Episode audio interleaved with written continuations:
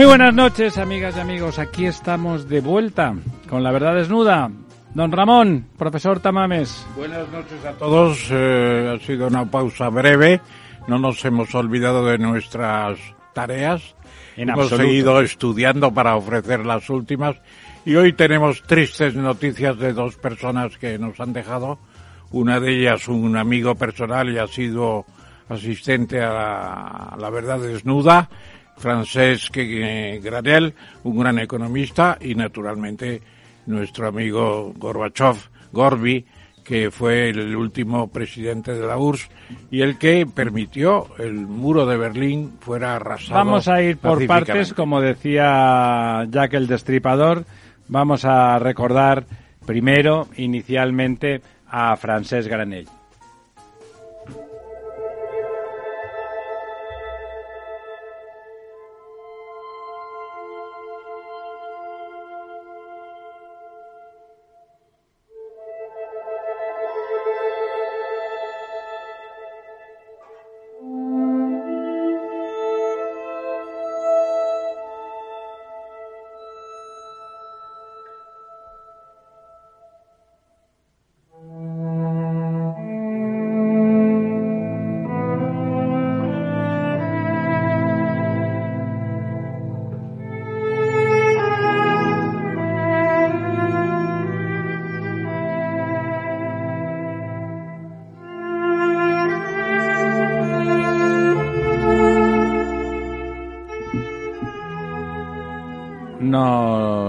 Hemos permitido recordar a nuestro amigo, porque era un amigo, era una persona excelente, colaborador de, de nuestro programa y nosotros con él en tantas, en tantas cosas, eh, particularmente, bueno, amigo de todos, pero particularmente del profesor eh, Tamames. Estábamos colaborando con él en su lucha actual, la última. Siempre era un ciudadano ejemplar y nunca renunciaba a las cosas que tenía que hacer.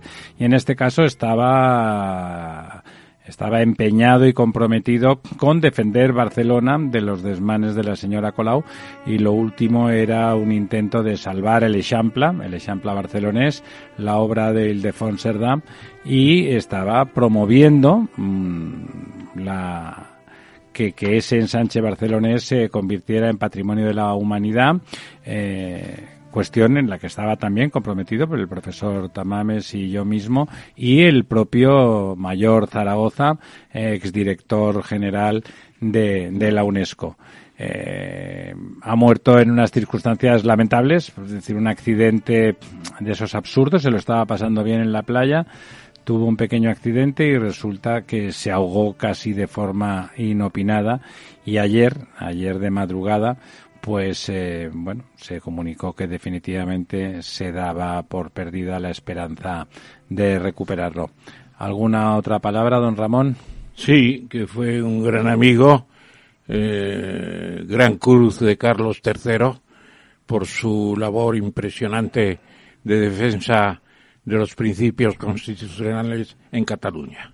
Siempre sí, era fue... muy catalán, era muy catalán y en cambio no sí, era señor. nacionalista. Y además ha sido el catalán que más ha difundido las ideas y los problemas de Cataluña con un libro en francés, La Catalogne, en las prensas universitarias de Francia, en aquella, en aquella colección maravillosa de qué sé, qué sé yo. Bueno, miles y miles de ejemplares han leído a Cataluña a través de, de Paco Umbral, perdón, de Paco Granel, con una delectación especial. Luego catedrático de Organización Internacional, 14 años de servicio en la Unión Europea en Bruselas.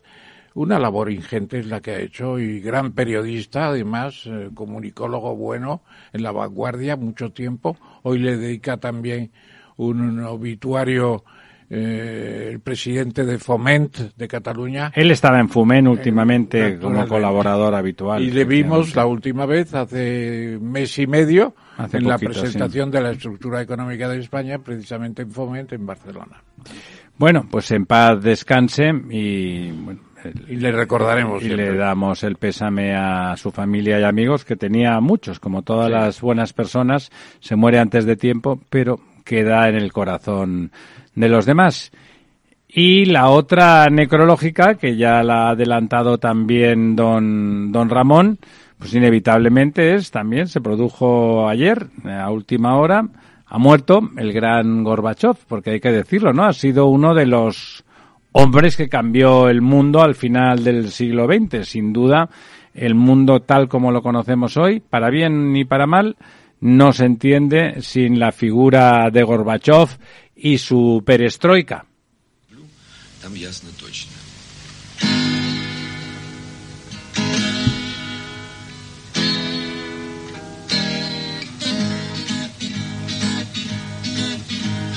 не люблю фатального исхода, от жизни никогда не устаю. Я не люблю любое время года, когда веселых песен не пою. Я не люблю Este era un ruso afrancesado, vamos a decirlo así, que se puso de moda en aquellos tiempos de la perestroika en que aquella sociedad ilusionada se abrió y vamos, yo personalmente debo decirles que no le conocía, pero como está con nosotros, inevitablemente el embajador y amigo don Servando de la Torre, que estuvo en Moscú justamente coincidiendo en una de sus primeras, no de sus primeras, pero vamos, era todavía un hombre joven, eh, ahora lo es, pero menos, digamos, 40, hace casi 40 años de aquello, secretario de embajada, y entonces coincidió prácticamente con eh, la ascensión de Gorbachev, su llegada a Moscú, y nos recordaba él que este, que este personaje, Wyszynski era, no, es Vysotsky. Vysotsky, Vysotsky, que se puso de moda y ya ven ustedes, sonaba como a cantautor francés, ¿no? Sí, en efecto. Eh, Los, yo creo que Rusia tiene, los rusos tienen una gran admiración y nostalgia. de Desde siempre, es- ¿no? Con, de- con claro, Francia, ¿no? De la sociedad rusa, ¿no? Realmente el bistró, el bistró francés es el bistró, de prisa, ¿no? Que eran los soldados napoleónicos que llegaban a París y pedían rápidamente para seguir invadiendo, pedían un café. Ese es el origen de bistró. Entonces, con Gorbachev... O sea, que es ruso, el origen del bistró es Claro, ruso-francés, claro, ¿no? Bistro, bistro, es deprisa, ¿no? No, yo, yo, yo creo que, eh, que con Gorbachev eh, entra un periodo en esa sociedad que es una sociedad triste, anquilosada, una sociedad en donde la política está en manos de una... mm, El de- políguro. de- del políguro viejo Gerontocrática, de ¿no? una gerontocracia. Entonces, mm, realmente Gorbachev, igual que Yeltsin, son hombres del sistema, que se han hecho en el sistema, que son unos buenos funcionarios y que mm, son unas élites más jóvenes. O sea, Gorbachev en ese momento debe tener unos 50 años o algo así. Que es muy joven para ser soviético, Es muy joven. para- Entonces, los gobiernos anteriores han- se han ido muriendo todos. Yo, el embajador Yáñez con Felipe González contaba cómo habían ido, había hacer una política de funerales. Iban los primeros, los primeros secretarios iban muriendo y entonces allí los líderes occidentales se veían y hablaban para ver qué iba a pasar. Entonces, Gorbachev llega. Gorbachev hace, yo creo, algunas cosas muy curiosas. Una, eh, yo, yo sé un poco de ruso, he dado clases. Lógicamente, etcétera. claro. He dado clases. Entonces, lo- el ruso es un idioma muy, muy, muy grande, muy complejo, porque ha rusificado gran cantidad de palabras que vienen de lo que era toda la Unión Soviética. Entonces, leer literatura... Claro, que son repúblicas y de países distintos, son con distintas, culturas con etnias, distintas. culturas profundísimas. Entonces, leer, leer literatura es muy difícil. Escribir bien es muy difícil. Entonces, los soviéticos lo simplificaron en 3.000 palabras. Así que con unos diccionarios de 3.000 palabras, pues se entiende perfectamente bien todo, que era la política, la, la- la litera- la literatura, los discursos, las noticias en el programa Bremia. Yo, 3.000 palabras me da. Entonces, con Gorbachev inicia con la- el Glasnost una apertura en la literatura Gazeta, es la- el periódico literario. Y entonces los intelectuales empiezan a ser polisémicos. Es decir, ya las palabras no tienen sentido unívoco. Hay, aparte de guerra, puede haber conflicto y puede haber mm, desastre, puede haber más palabras. Entonces, a través de literatura y gazeta empieza un florecer literario y de expresión. Eso es una parte. ¿Y el cantante? El cantante. Y el cantante es también el que yo mm, cuando llegué yo me encontraba pues todos los restaurantes que había que pedir primero el, el- el- Hacer cola, sí. la cola y entonces luego estaban vacíos, pero había una disciplina entera y entonces eran preciosos los restaurantes con una señora que tocaba el balalaika, le daban caviar a los que habían hecho la cola. entonces los demás no. Entonces como, empieza el que pueda haber pequeñas bares, pequeños sitios y donde en vez de tanta balalaica, pues entonces se puede cantar. Y entonces Como privados, sitios menos vinculados. bueno, no sé cómo era la organización, debían ser un poco, pues sí, debía ser un poco privado. ¿Pero qué decía esa canción que hemos oído? no lo sé muy bien, bueno, que yo amo, etcétera, pero en fin, es, es una, una canción, Sonaba canción francesa, es una verdad, canción ¿no? francesa. De que, pero de esa época.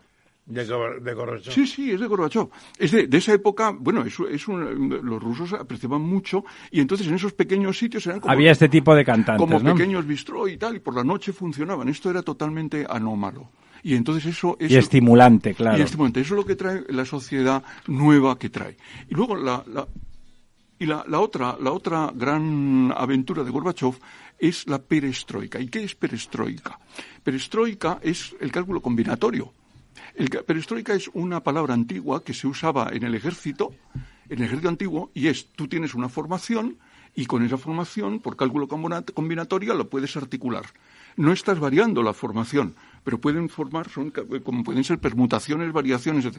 Entonces era la manera con la que él lanza la idea. Es decir, vamos a tener lo que tenemos, pero lo vamos a hacer perestroika. Vamos a hacer recombinatoria de eso. Vamos ¿no? a hacer un cálculo combinatorio de eso.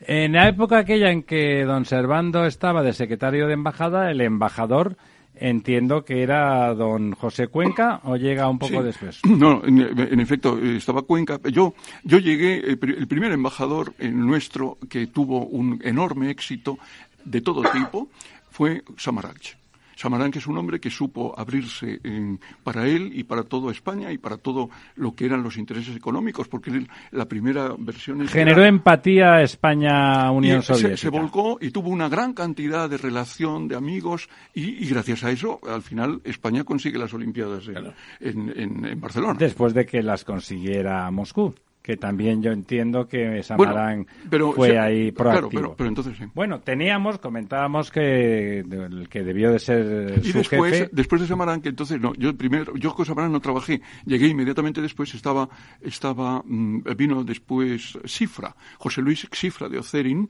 una persona muy próxima a, a, a Fernando Morán, eh, acabábamos de entrar en la OTAN, se nos explicó, se nos dijo que teníamos que ser de prudencia exquisita, de que no se creara ningún conflicto, ningún um, ningún tipo de, de, de roce, sí. de roce, con lo cual mis órdenes eran, no, las instrucciones eran no tener contacto profundo con la sociedad rusa. Teníamos contactos diplomáticos con todos los diplomáticos y con el ministerio, pero no con la muy sociedad. profesionales. Y después vino José Cuenca Anaya, que es Cuenca Anaya. Cuenca Anaya, que lo tenemos al otro lado del teléfono y que además, eh, bueno, escribió sobre, aparte de tener el contacto directo como máximo representante de, nuestro país en, en aquella Unión Soviética en transformación plena, además luego plasmó todo, todo eso en un libro estupendo que además me parece que muy oportunamente mezcla nuestra transición política y el señor Adolfo Suárez al, al- a nuestro gran expresidente con, con Gorbachev. Eh, don José, ¿está usted ahí? Estoy aquí, cuerpo y alma. Pues muchísimas gracias por estar con nosotros en, en esta fecha. A mí, como la verdad es que Gorbachev me caía estupendamente, entiendo que luctuosa. Y usted que lo trató con profusión, supongo que también se, se apena de la desaparición de, de, vamos, de uno de los grandes personajes del final del siglo XX, ¿no?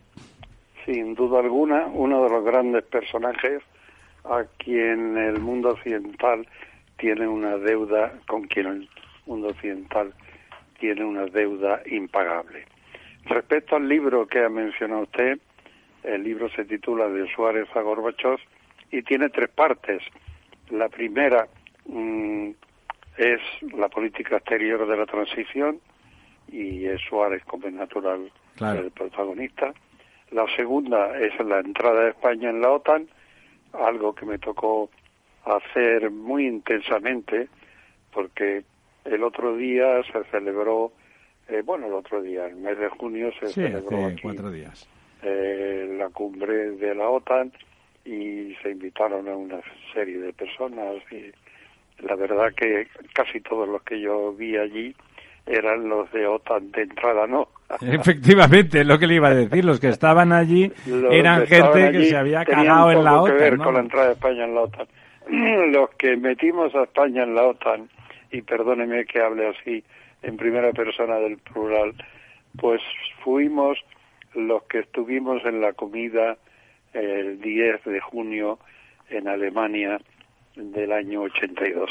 Y que no estaban Eh, ustedes invitados en de la OTAN. no estaban La ustedes cumbre. invitados en este junio, ¿verdad? No, yo estuve allí, sí, sí, claro. Eh, eh, España entró en la OTAN en el año 82, el 30 de mayo del 82, y el 9 y 10 de junio se celebró la cumbre para recibir formalmente y maravillosamente, debo decir, que es inolvidable en la ceremonia de admisión de España en la OTAN, unos días después en Alemania. En la cumbre de la OTAN de aquel año, eh, se dijo que podía asistir solo el presidente del gobierno, solo con tres, con cuatro personas. Y bueno, que esas cuatro personas hay dos fundamentales que fueron mm, Pere Llorca y Nuño Aguirre de Cárcer, que fue nuestro primer embajador en la OTAN, mm, siendo embajador en Bruselas, pero en funciones de embajador en la OTAN, y luego pues eh, Luis Sánchez Merlo, que era el secretario general de la presidencia y un servidor de ustedes. Entonces han desaparecido todos. Usted embajador en calidad de que estaba en esa en, en ese cuarteto. Yo era director general de Europa y Asuntos Atlánticos Ajá. y me había ocupado de la entrada de España en la OTAN como probablemente no se ocupó nadie, con la intensidad, primero como secretario general técnico hice todo el trabajo con el Parlamento y cuando ya el Parlamento dio la luz verde y se aprobó el documento, pues entonces me nombraron director general para ocupar de Europa y asuntos atlánticos para ocuparme de cómo iba pasando el documento que tenía que ser Claro. aceptado. Darle por los 15 continuidad a ese Nosotros proceso, fuimos- claro, darle continuidad a ese nosotros fuimos el proceso. país número 16, tenía que ser aceptado por los 15 países y los 15 parlamentos. Y a eso me dediqué intensamente como director general. Y bueno, en esa mm, capacidad y en esa condición asistí a la cumbre de la OTAN. Desgraciadamente han desaparecido todos y aquí estoy yo. Pues, eh, pues muy bien. Don Ramón, ¿quiere usted decirle cositas Sí, Ramón embajador? Tamames, embajador, buenas noches. Buenas noches, Ramón. Aquí tenemos a un oírte. representante de España que lo fue en Bulgaria, en la URSS, se ha dicho varias veces, en Rusia cuando dejó de ser Unión Soviética, en Grecia y en Canadá. Y Así además una nota que me ha gustado mucho en tu biografía, embajador, es aquella en que siendo de Jaén recuerdas que en esa provincia se dieron tres batallas que decidieron la suerte del mundo. La batalla de. Munda, valga la, la insistencia, la batalla de Munda, entre César y Pompeyo, donde ya prevaleció César. Las navas de Tolosa, Las que, navas pa- de Tolosa, que pararon, que pararon la última invasión árabe importante y finalmente el lugar donde la gran armée, la gran, el gran ejército de Napoleón fue derrotado por primera vez en Bailén. Así que enhorabuena por, haber nacido en Jaén. Por primera vez. Bueno, y entonces la, la pregunta es, yo te preguntaría, el protagonismo de, de, de Gorbachev se debió en gran parte a su carácter decisivo y decisorio en ocasiones muy importantes. Pero no fue en cierto modo, como se ha señalado, una especie de, de revolucionario accidental que le fueron llegando el muro de Berlín, le fue llegando Yeltsin, le fue llegando y él fue cambiando las cosas importantemente desde luego, ¿no? pero adaptándose. ¿Tú crees que al final de su vida estaba satisfecho? Mira, yo con Gorbachev llegué a tener una relación muy, muy estrecha. Eh, hoy, esta tarde, me han preguntado y me han dicho, una de, de las muchas entrevistas que he tenido hoy, una para la televisión, me dicen, usted fue amigo de Gorbachev. Y yo he dicho, mire usted, un embajador no es amigo del jefe del Estado eh, del país al que está acreditado. Sin embargo, él sí me consideró su amigo y me llamaba su amigo. Y yo, pues, mantenía con él la postura respetuosa que corresponde a un embajador hacia el jefe del Estado. Cuando me despedí de él, después él había dejado ya de ser presidente y había, se había hundido ya la Unión Soviética, y en la primavera del 92 a mí me nombraron embajador el día de Nochebuena del año 86 y dejé Moscú en la primavera del 92. Por tanto, estuve con él cinco años día a día, sus cinco últimos años y el primer año, los primeros meses del primer año de Yeltsin. Entonces, cuando me despedí de él, eh, debo mm, eh, insistir en este punto porque mm, yo fui a la Fundación Gorbachev, que estaba todavía eh, poniéndose en marcha, se estaban pintando las puertas, se estaban pintando todavía, y él estaba ya allí. Estuvo acompañado por Vadim Zagladin, que fue un gran amigo suyo y un gran especialista en relaciones internacionales. Y cuando yo fui hacia su oficina, salió a recibirme con los brazos abiertos y dijo, llevo a España en mi corazón. Esas fueron sus palabras. Entonces, qué fácil es ser embajador de un país cuando el jefe del Estado lo lleva en el corazón. Aparte de eso, él tuvo, mira, mientras yo hablaba hoy con el Canal 4 en la entrevista que me han hecho, han puesto un corte de unas palabras de Felipe González, en las que Felipe González dice cómo Gorbachov llegó a tener una enorme confianza con él. Y en algunas de las biografías que se han escrito, muchas sobre Gorbachov, se cuenta que el hombre político al que más admiró fue a Felipe González. Bueno, pues eso es exactamente así. Entonces, cuando tú eres embajador de un país que el que ha sido jefe de Estado lleva en su corazón, cuando tú mm, representas, eh, cumples las instrucciones de un presidente de gobierno que él considera la figura más importante de la política mundial, porque es así, la más prestigiosa para él. Y cuando tú representas a los reyes, a sus majestades, por los que él sentía la mayor admiración, y en esa entrevista me lo confirmó, pues qué fácil es trabajar y qué fácil es tener eh, suerte y tener acceso a todo, porque él de verdad, en un momento dado, eh, todo lo que yo le solicité, todo me lo concedió, todo. Entonces, eh, bueno, y tuvo detalles. embajador, la enorme condescendencia hacia, hacia España. Por ejemplo, una cosa muy importante, clave. Eh, no voy a pensar ahora eh, la actitud de la Unión Soviética hacia las comunidades europeas. Esa fue siempre una actitud equivocada y confusa, siempre porque ellos pensaron, y tú lo sabes, Ramón, perfectamente bien, que la OTAN era, o sea, las comunidades europeas eran a la OTAN lo que el Comecon era el Pacto de Varsovia. Y no es verdad. No, era mucho más libre, claro. El Comecon era poca cosa. Pero ellos lo pensaron así. Entonces tuvieron una actitud siempre em, hostil y crítica hacia las comunidades europeas. Sin embargo, llegó un momento en que establecieron relaciones con las comunidades, se abrió una oficina en Bruselas y eso se hizo bajo presidencia española, la primera presidencia española que tuvimos, que fue el año 89, el primer semestre del año 89. Y me tocó a mí hacerlo. Entonces, cuando vine aquí con Nace, que era el ministro de Asuntos Exteriores, pues fuimos a depositar una corona en el frente al, al Ritz, en la Plaza de la Lealtad, y le dije, mm, señor ministro, este gesto que ha hecho usted de aproximarse a las comunidades europeas, ¿lo ha hecho usted por España? Y me dijo, ciertamente sí. Y le dije, ¿y lo ha hecho usted también por el presidente? Y me dijo, ciertamente sí.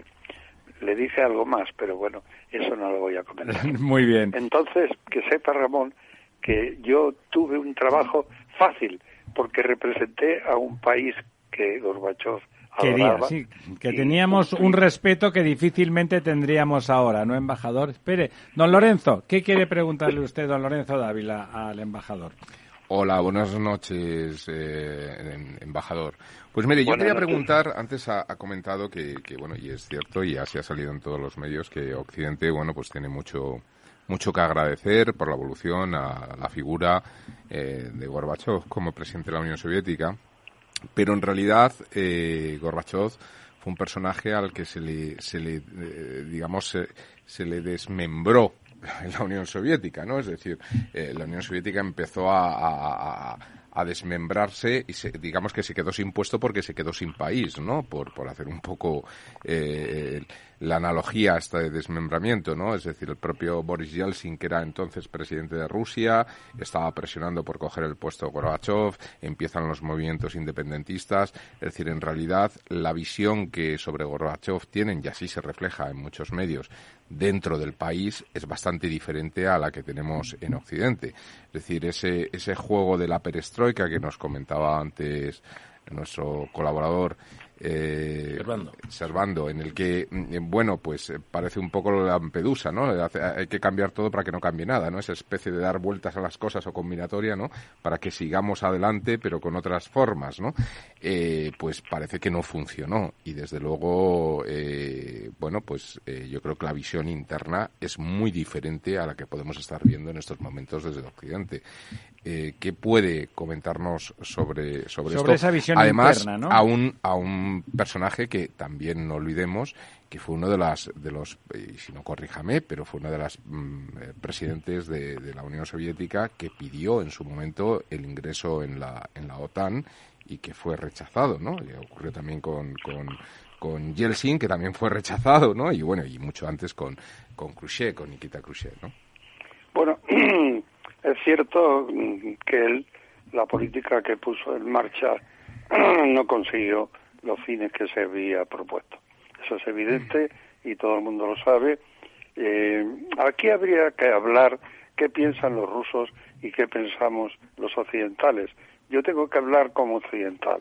A mí me gusta decir que todas las guerras tienen unos veteranos y yo soy un veterano de una guerra, de la Guerra Fría. Entonces, la lucha, la larga lucha de la Guerra Fría, la verdad, eh, Gorbachev hizo todo lo posible para lograr un acercamiento a Occidente y para poner fin a la Guerra Fría. ¿Qué es lo que le debe Occidente a Gorbachev? Le debe muchas cosas y coste que lo hizo con la oposición, en, bueno, al, al comienzo una cierta tolerancia, pero como yo fui embajador con él durante cinco años, vi cómo se iban endureciendo las posiciones de la ortodoxia comunista, lo vi con mis ojos. Y vi, por ejemplo, hay una cosa, mmm, perdonadme, es como un paréntesis, pero aparentemente trivial, y es el papel que jugó Raísa en la vida eh, pública eh, soviética. Es la primera vez en la historia de la Unión Soviética que una mujer del número uno es primera dama. Eso es la primera vez. Porque las mujeres no pintaban nada, nada. Cuando yo llegué a, a Moscú, había un uh, Consejo de Ministros de 96 carteras donde 96 había tres, carteras, Dios tres mío. señoras, tres, y no propietarias de carteras como tales, con categoría de ministras, sí, tres. Las primeras damas, por así decirlo, las señoras, las esposas de los jefes de Estado y de los que mandaban, de los primeros secretarios del Partido Comunista, no las conocía nadie, no existían. Y vosotros sois todas personas cultas, importantes, inteligentes, que habéis seguido el tema soviético muy de cerca. ¿Quién era la mujer de Andropov? ¿Quién era la mujer de Brezhnev? ¿Quién era la mujer de Chernenka? ¿Quién era la mujer incluso de Yeltsin? No la conoce nadie. Era, era la camarada esposa. Sin embargo, la mujer de Gorbachev, por primera vez, fue una primera dama.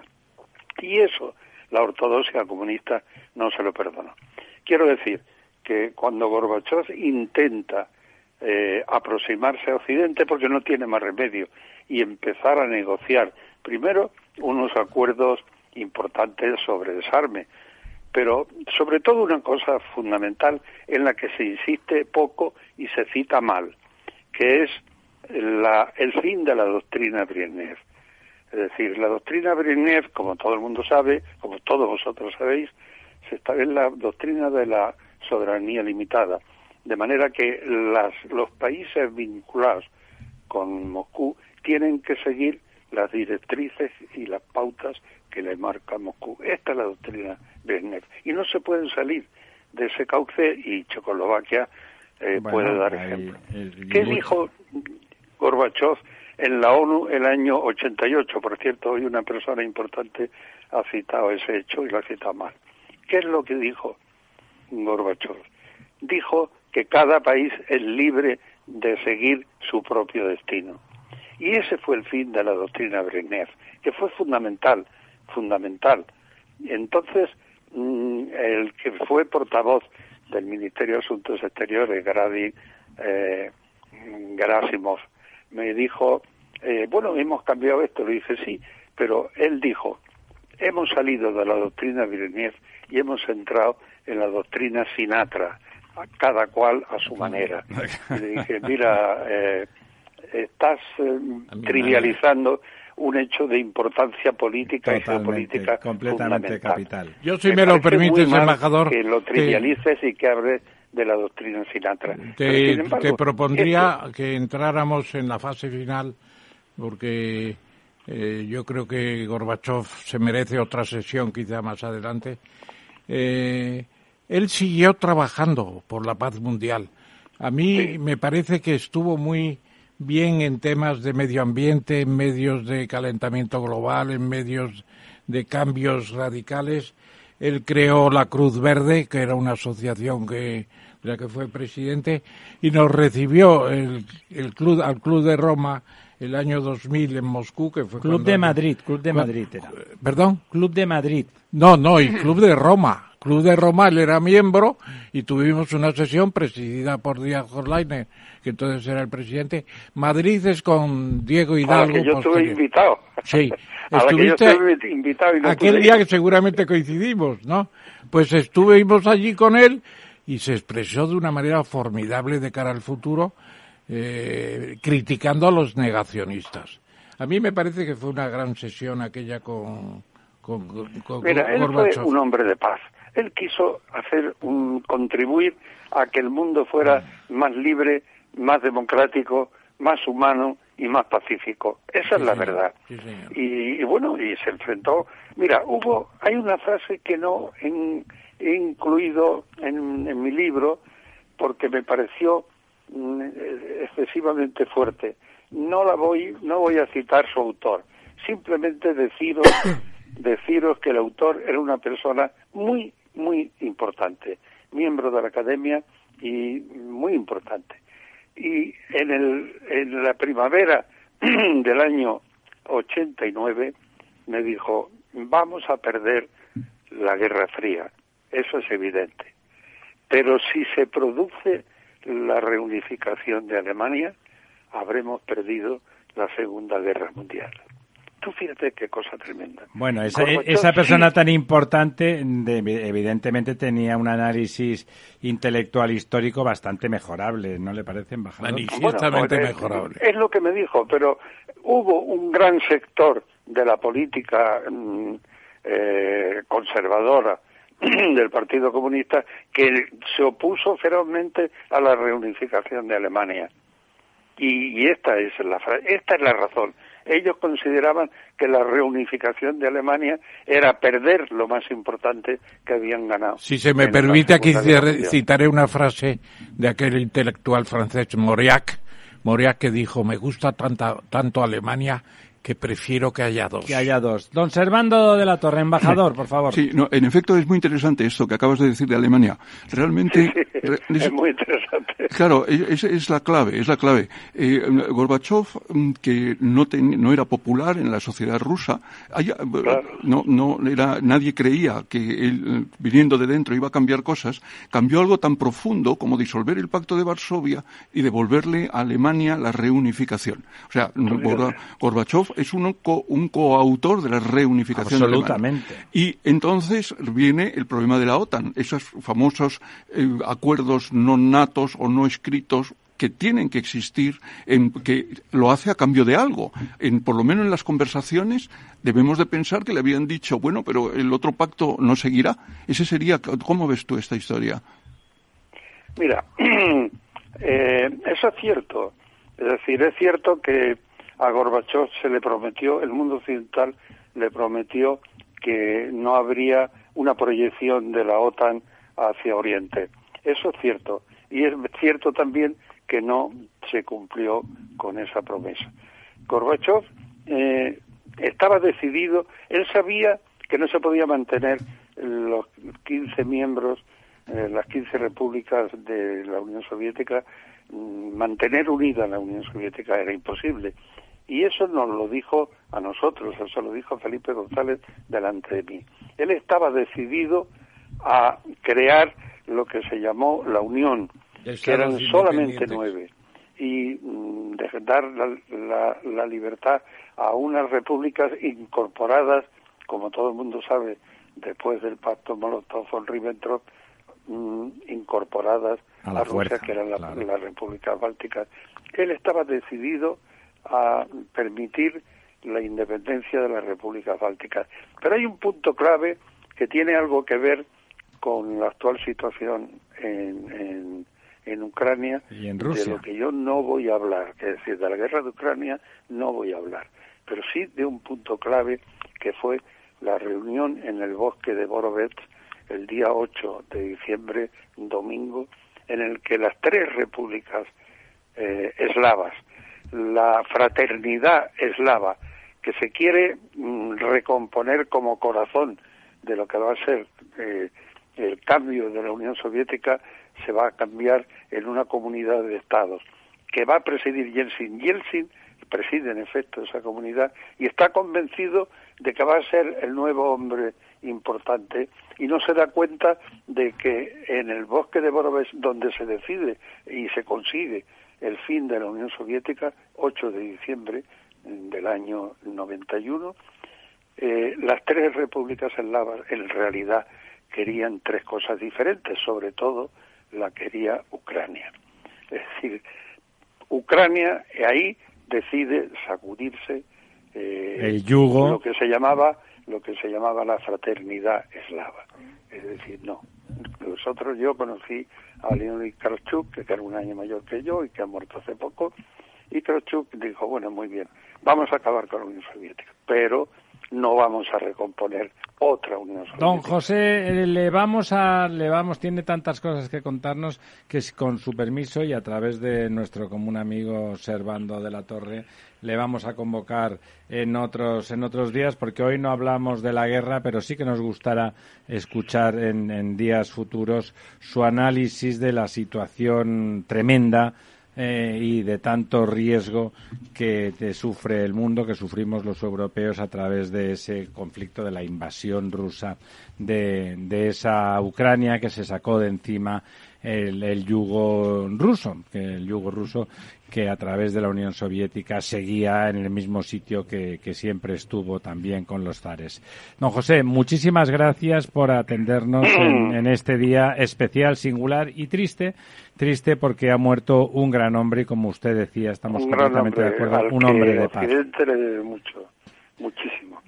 Permítame una sola, Por favor. Un solo medio, un medio minuto para decir que estoy harto de oír bobadas y de leer bobadas sobre mmm, Gorbachev, sobre la mujer, porque hoy me he leído muchas cosas, y sobre la guerra de Ucrania.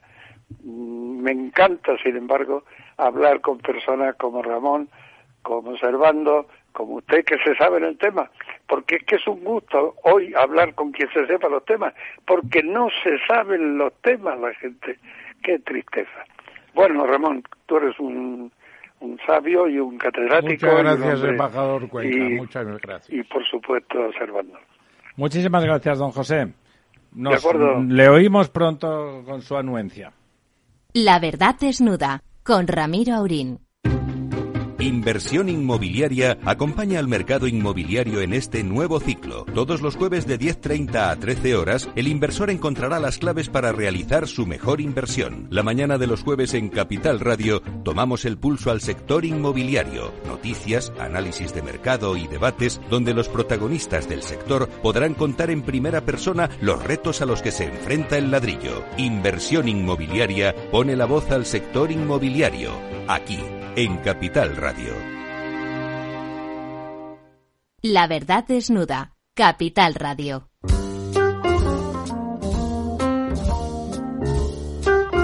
Bueno, aquí estamos de vuelta. Le, primero le pido disculpas a nuestro, a nuestro invitado que está al otro lado del teléfono, si Dios quiere, don José Ramón Pinar Boledas. ¿Está usted ahí, don José Ramón?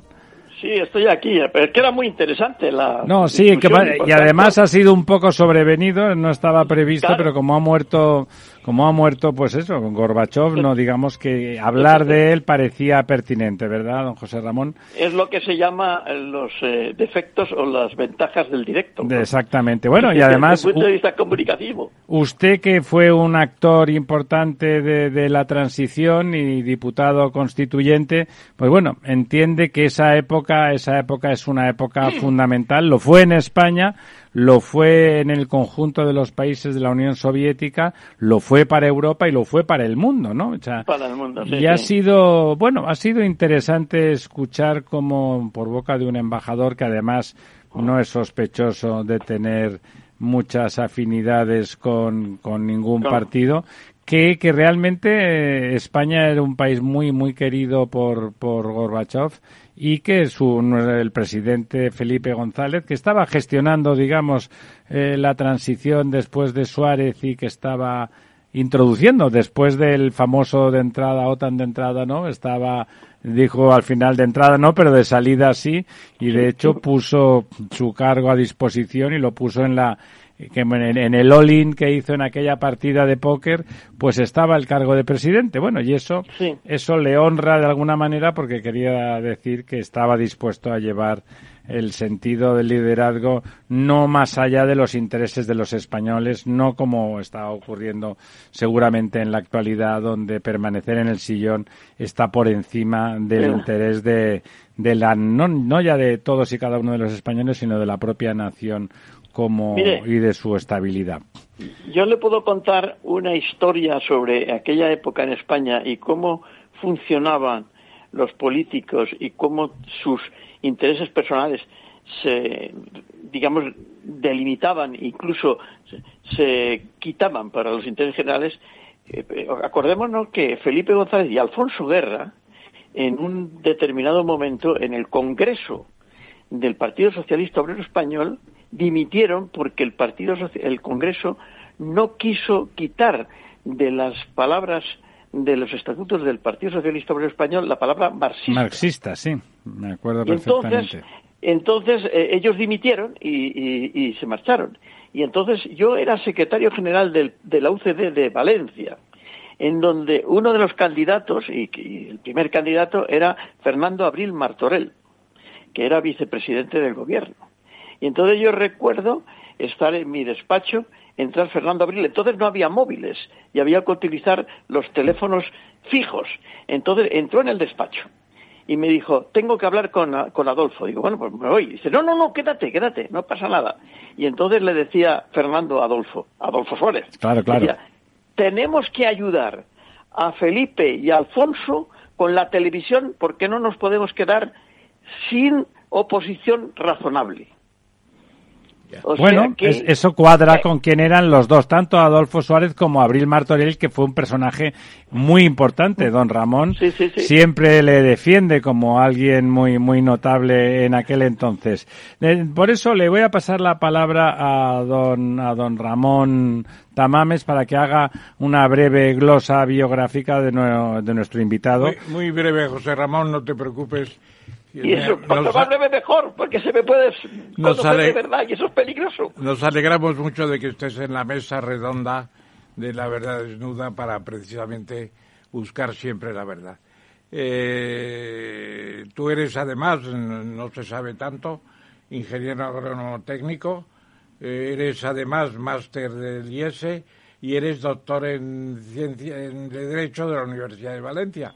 Y además coincidimos, te acordarás, en un viaje a la República Dominicana, lo veo reflejado aquí en cierto sí, rector interino de la Universidad Barna Business School de Santo Domingo. Estupendo. Mm.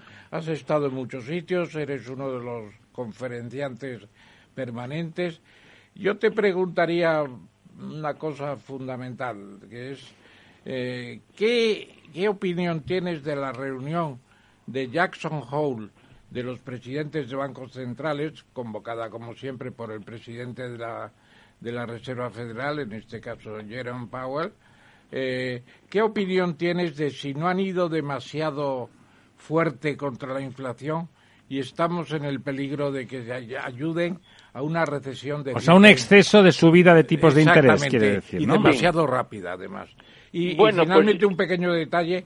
¿Qué opinas de esta última reunión en Madrid la Wishing Center, el Wishing Center del tema de los de las eh, de las monedas, de las criptos. Ha sido un escándalo, en mi opinión, que eso se haya celebrado en esa forma, creando una sensación de, de, de, de, de ligereza frente a un problema normalidad, importante. Las dos cosas, pero principalmente la primera, claro. Bueno, yo, yo, yo opino que los bancos centrales tienen un mandato. ¿Recuerdas cuando éramos diputados? Me parece que hicimos, entre otras cosas, la ley del Banco de España, que entonces era un Banco de España que tenía la política monetaria eh, en sus manos. Y una de nuestras condiciones, entre todos los partidos, era de que los bancos centrales fueran lo más independiente posible de los gobiernos, porque si no se cometían errores, porque el gobierno lo que quiere muchas veces es decíamos entonces darle a la maquinita para que haya mucho dinero, porque eso da alegría, aunque eso crea inflación. Y los bancos centrales la obligación que tienen, entre otras, fundamentalmente, y sobre todo el Banco Central Europeo, que los alemanes tienen mucho interés con él, es reducir o mantener la inflación sobre el 2%. Parece que eh, la inflación es como la fiebre de la economía, según eh, estudié yo eh, cuando estudié las ciencias económicas, que también la estudié. Eh, en Valencia, precisamente. Y entonces, eh, bueno, eh, para eso, ¿qué, medidas hay? Pues hay dos medidas. Una medida es subir los tipos de interés, eso parece que se estudió desde hace muchísimo tiempo. Ya incluso los de la escuela de Salamanca, los escolásticos tardíos, ya sabían esto de que si se subían los tipos de interés, pues bajaba la demanda y por tanto dejaba la gente de comprar y por tanto bajaban los precios. Esto era una cosa elemental. Bueno, pues yo creo que en estos momentos lo que pasó es que los bancos centrales no cumplieron su misión antes, hicieron un exceso de liquidez en, el, sistema y ahora se ven en la obligación de dar un parón fuerte.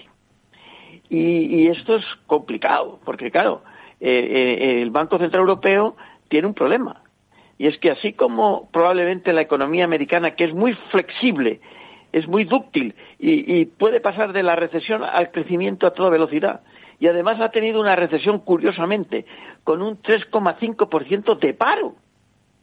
Que es que, claro, dices, bueno, pero en realidad el, ciudadano normal casi no, lo, nota la recesión, porque trabajar tiene trabajo y por tanto algo come, algo recibe, algo ingresa pero es que en, Europa esto no es así. Entonces, ¿qué va a ocurrir en, Europa? Deberíamos de haber tenido, primero, menos quantitative easing, que es lo que, como se nombra esto de eh, una política monetaria laxa. El Queen Elizabeth, que llaman también. Queen Elizabeth. es que exactamente. El, o, el, helicóptero que manda dinero por. A, eh, llega de dinero al país, ¿no? O los países. Teníamos que haber tenido menos eh, oferta monetaria, haber tenido unos tipos de intereses un poco más altos. Tener tipos de intereses negativos es un absurdo, digamos, desde el punto de vista no ya económico, sino incluso desde el punto de vista moral y, de sentido común, porque estás primando a las cigarras en contra de las hormigas. el señor que ahorra, pues no puede eh, tener rentabilidad porque los tipos de intereses son negativos. Y el señor que gasta, pues encantado. Pues, con lo cual es un poco absurdo. Es decir, la situación actual de los bancos centrales se debe en parte también a la situación anómala que ellos mismos crearon hace unos años. Que muchos economistas, entre ellos yo, estábamos, digamos, avisando, oiga, que eh, es la inflación, que la inflación va a venir, que algo. Claro, ha bastado con que haya los, los, acontecimientos adecuados. Entonces, ¿qué te diría yo sobre... Eh, pues, eh, pues diría que no tiene más remedio. Sobre todo Jerome, eh, Powell no tiene más remedio que hacer una política dura en estos momentos. O sea que don José Ramón está de acuerdo básicamente. Don Lorenzo, usted esta mañana me comentaba justamente eso, ¿no? Recesión con pleno empleo, pero don, don José Ramón no cree que eso en Europa vaya a ser posible. Claro, es que pues, en, Europa no tenemos pleno empleo. y como no tenemos pleno empleo, es, primero, no tenemos pleno empleo y segundo, tenemos ciertos países que tienen un una deuda muy alta, con lo cual la subida de tipos de interés influye en sus finanzas públicas. En las nuestras, por ejemplo, ¿verdad? En, las nuestras. Este es, este es el problema. Este es el gran dilema de la señora Lagarde, que en realidad es, es más política que técnica. Y que, y que está mirando también el desarrollo. Pero si eso del desarrollo y de, y de las finanzas públicas no es función de un banco central. Eso es función de los gobiernos de cada uno de los estados y, en todo caso, de la señora von der Leyen. De manera que aquí tenemos. presidenta de la, de la, de la Comisión Europea. Claro. Don Lorenzo. sí, y yo, eh, José Ramón, buenas noches. Eh, en primer buenas noches, muchas gracias, eh, Yo, bueno, le estaba escuchando muy atentamente. Yo, la, la verdad es que, como economista, em, bueno, yo creo que estamos viviendo una etapa realmente interesante eh, en cuanto a que hay un, desde mi punto de vista, un desmantelamiento de, de, los paradigmas económicos que hemos mantenido hasta ahora. Efectivamente, yo creo, lo comentaba esta mañana con, con Ramiro, que vamos a vivir una etapa que nunca se había dado y por tanto nunca se habían estudiado modelos de pirámides invertidas, que esto se nos está escapando a los economistas y que es muy importante. Es decir, situaciones en las cuales puede haber recesión simplemente porque somos menos, es decir, cuando la población desciende, pues el producto que, que, produce pues puede descender, pero que se produce pleno empleo porque la gente que, se que sale de la población activa es mayor que la gente que entra en la población activa por una cuestión de pirámide poblacional. Y por lo tanto no solamente demográficamente no solamente el desempleo disminuye sino que además los sueldos vinculados a esos nuevos empleos pueden aumentar. Es decir, en Estados Unidos hablaba Bueno, dice usted que pueden aumentar porque hay más demanda que no, oferta. No, por una cuestión de oferta y demanda. En Estados Unidos en estos momentos hay 11 millones de puestos de trabajo vacantes, es decir, por cubrir. Y no solamente estamos hablando de gente baja que viene los inmigrantes de México y tal, sino en, en Silicon Valley y en sitios muy, digamos, con, con puestos de trabajo cualificados. Y hay cosas que creo que los economistas tenemos que hacer un ejercicio de humildad muy profundo y pensar que hay cosas y teorías que quizá ya va siendo hora yo no digo desmantelar, pero sí por lo menos de poner en tela de juicio. Es decir, o de considerar su posible obsolescencia. Sí, o sea, por ejemplo, eh, el hecho de que eh, la inflación sea un fenómeno monetario, que, que, viene un poco desde Friedman, ¿no? Eh, pues yo sinceramente creo que esto no es muy cierto.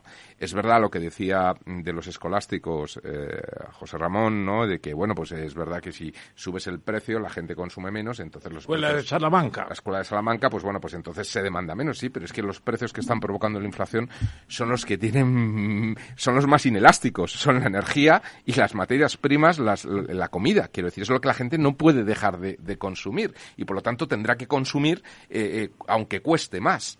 Eh, y, sí, la demanda es casi fija, sí. Bueno, no casi fija, pero, pero es mucho más inelástica que en otros bienes. Por lo tanto, subir los tipos de interés, yo ahí coincido plenamente, y no, no, no me ocurre muchas veces, pero coincido plenamente con el, con el profesor eh, Tamames, eh, no es que me parezca... Mm, eh, que es un error subir tan rápido y tanto los tipos de interés. Es que personalmente pienso que se están equivocando de lleno en subir los tipos de interés y que no están entendiendo el fenómeno de inflación que estamos viviendo en estos momentos. No solamente se van a es, fácil de entender los mecanismos de la renta variable, es decir, al final efectivamente tienes una renta fija, renta variable, la renta mm, eh, fija eh, no da rentabilidad o el apalancamiento es muy fácil, pues incluso empresas malas a poca rentabilidad que dan con apalancamiento incrementas el, la rentabilidad. Cuando se desmorona esto o no puedes apalancarte, pues la bolsa se hunde. Es decir, yo pronostico con esta subida de tipos que va a hacer no solamente el señor eh, Jeremy Powell, sino también, aquí en, Europa, Banco Central Europeo, pues yo pronostico no una caída, sino un colapso absoluto de la renta variable, ¿no? Pero fíjese, yo soy bastante más optimista en cuanto a la economía real. En primer lugar, porque hay activos que son los únicos activos refugios ante situaciones de crisis monetaria. Hay cosas que no se han puesto encima de la mesa. Por ejemplo, en estos momentos, eh, antes hablaba el profesor eh, Pin que, que, no se podían tener tipos de interés negativos incluso por cuestiones morales. Es que en estos momentos tenemos, en términos reales, los mayores tipos de interés negativos que hemos tenido en toda nuestra historia. Pero en términos reales, porque incluso aunque suban los tipos de interés al 4% con inflaciones del 10, tenemos eh, tipos de interés reales de, menos 6, claro. Y luego hay otro elemento que no estamos teniendo en cuenta, y es que la inflación es el mayor impuesto silencioso. Es la mejor manera de pagar todas las deudas es la inflación. Si yo tengo una deuda de 100 y a mí me meten una inflación del 10% durante 6 años, mi deuda se convierte en 34%, solamente por el efecto inflación en términos reales. Por lo tanto, yo creo que esto, eh, y lo digo con toda sinceridad y, también humildad, ¿no? Y como economista, yo creo que tenemos que hacer un ejercicio profundo de ver que quizá los paradigmas que, han, que, vienen un poco desde los marginalistas, ¿no? en los principios del siglo XX y todas estas teorías, yo creo que, eh, hay que ponerlas muy en tela de juicio y que se pueden desmoronar. Ya ocurrió en el año 2008, porque esa teoría, digamos, eh, monetaria de la inflación, pues la, la, la, FED, y no solo la FED, sino la mayoría de los bancos del Banco de Inglaterra, Banco de, de, Banco de Japón, Banco, Banco Central Europeo, multiplicaron por más de cuatro los balances a partir del 2008 y sin embargo la inflación ni estaba ni se la esperaba. Es decir, la teoría monetaria de la inflación, pues hombre, yo creo que, se puede pensar en otras cosas. De hecho, Keynes, eh, antes de morir, ya eh, en, alguna, en, alguna, en algún artículo que escribía en prensa, dejó caer aquello de que eso de que la velocidad eh, de circulación del dinero era constante y que esto justificaba y veía toda la teoría cuantitativa del dinero para explicar los sistemas monetaristas y los sistemas de inflación, que, que, empezaba a pensar que esto aquí se nos estaba escapando algo, ¿no? Y yo creo que, esto es así. No sé ¿Qué, quiere apuntar, don Ramón? No, simplemente mientras vamos madurando estas ideas que son tan apetecibles para discutir, porque creo que ese es el tema, me parece que eh, tenemos que tener en cuenta que la inflación tiene unas características hoy que no tenía en otras ocasiones. No solamente es que haya aumentado el balance de los bancos centrales y haya una cantidad de dinero formidable en el escenario monetario. La hay. Es que no es una inflación de demanda. Es que hay también lo que llama The Economist la economía de la escasez. Se ha creado la economía de la escasez a través de mecanismos de articulación de conjuras en el mercado, por ejemplo el gas.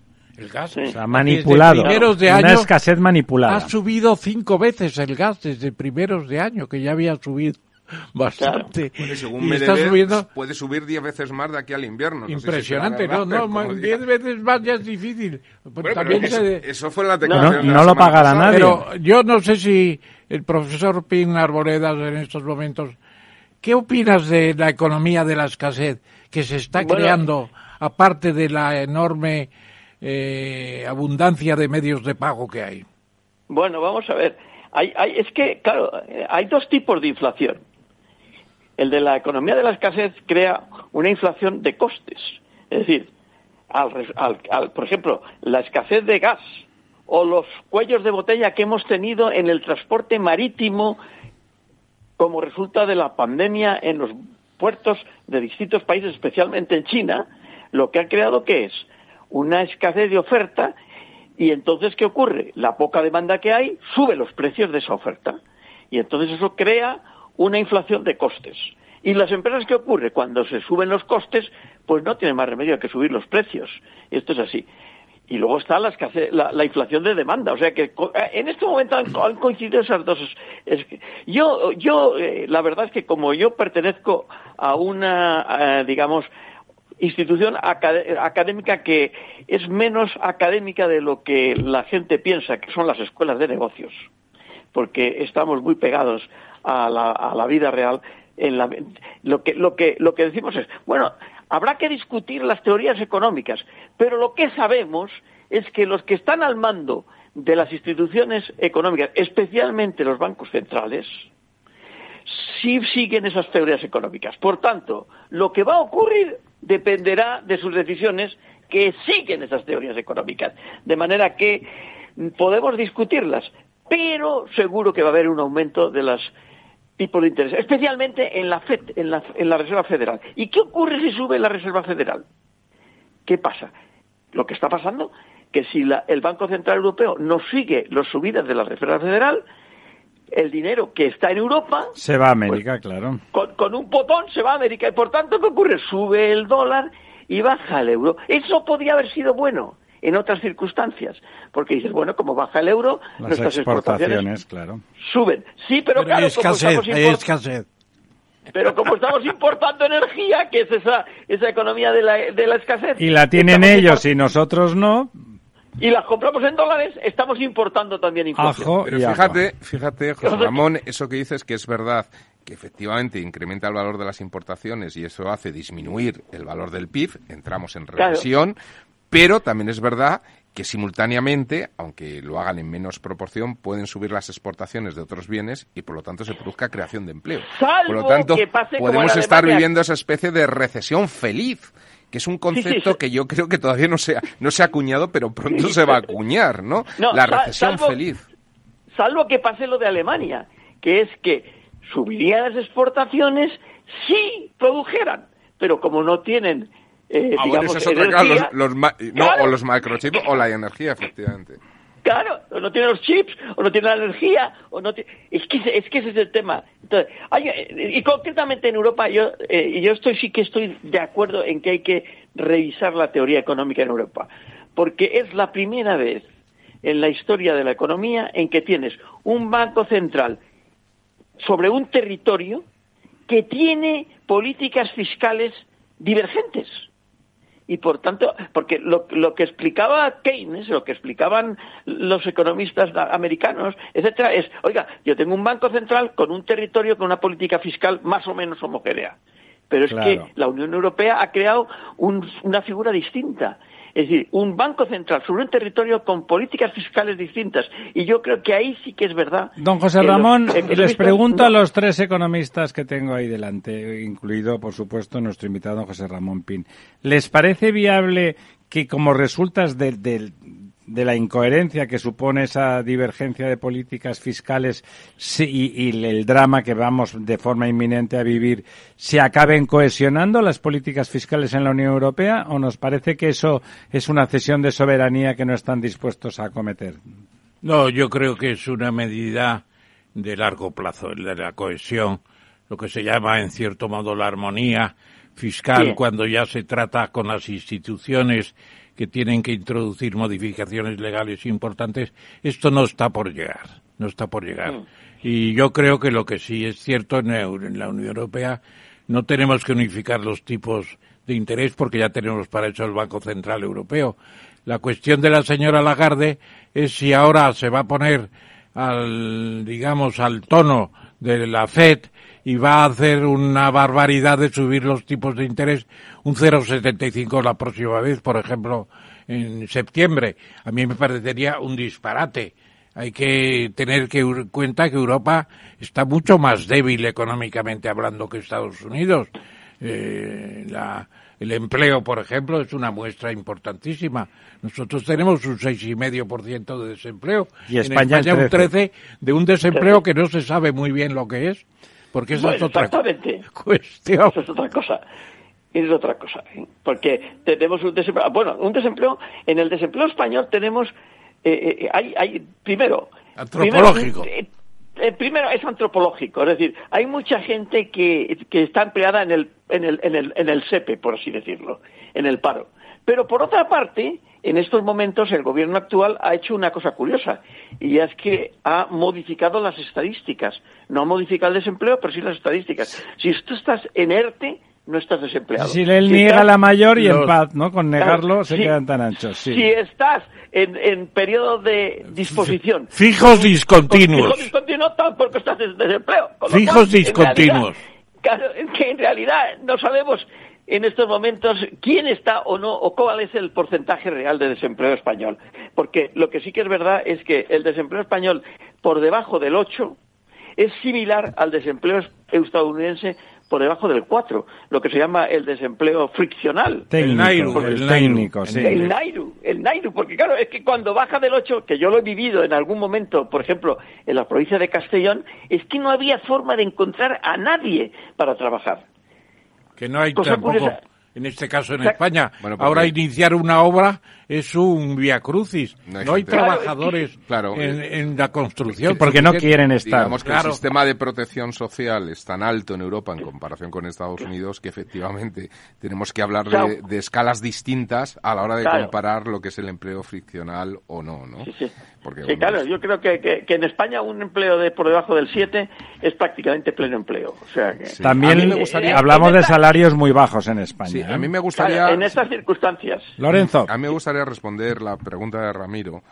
Eh, y bueno, yo creo que en situaciones de crisis, yo creo que la armonización de las políticas fiscales se podrá conseguir en Europa, si es que se consigue alguna vez, cuando realmente haya una situación eh, más homogénea de crecimiento y de bonanza Que económica. no la va a haber nunca. que probablemente Nunca, no. no. la va a haber nunca.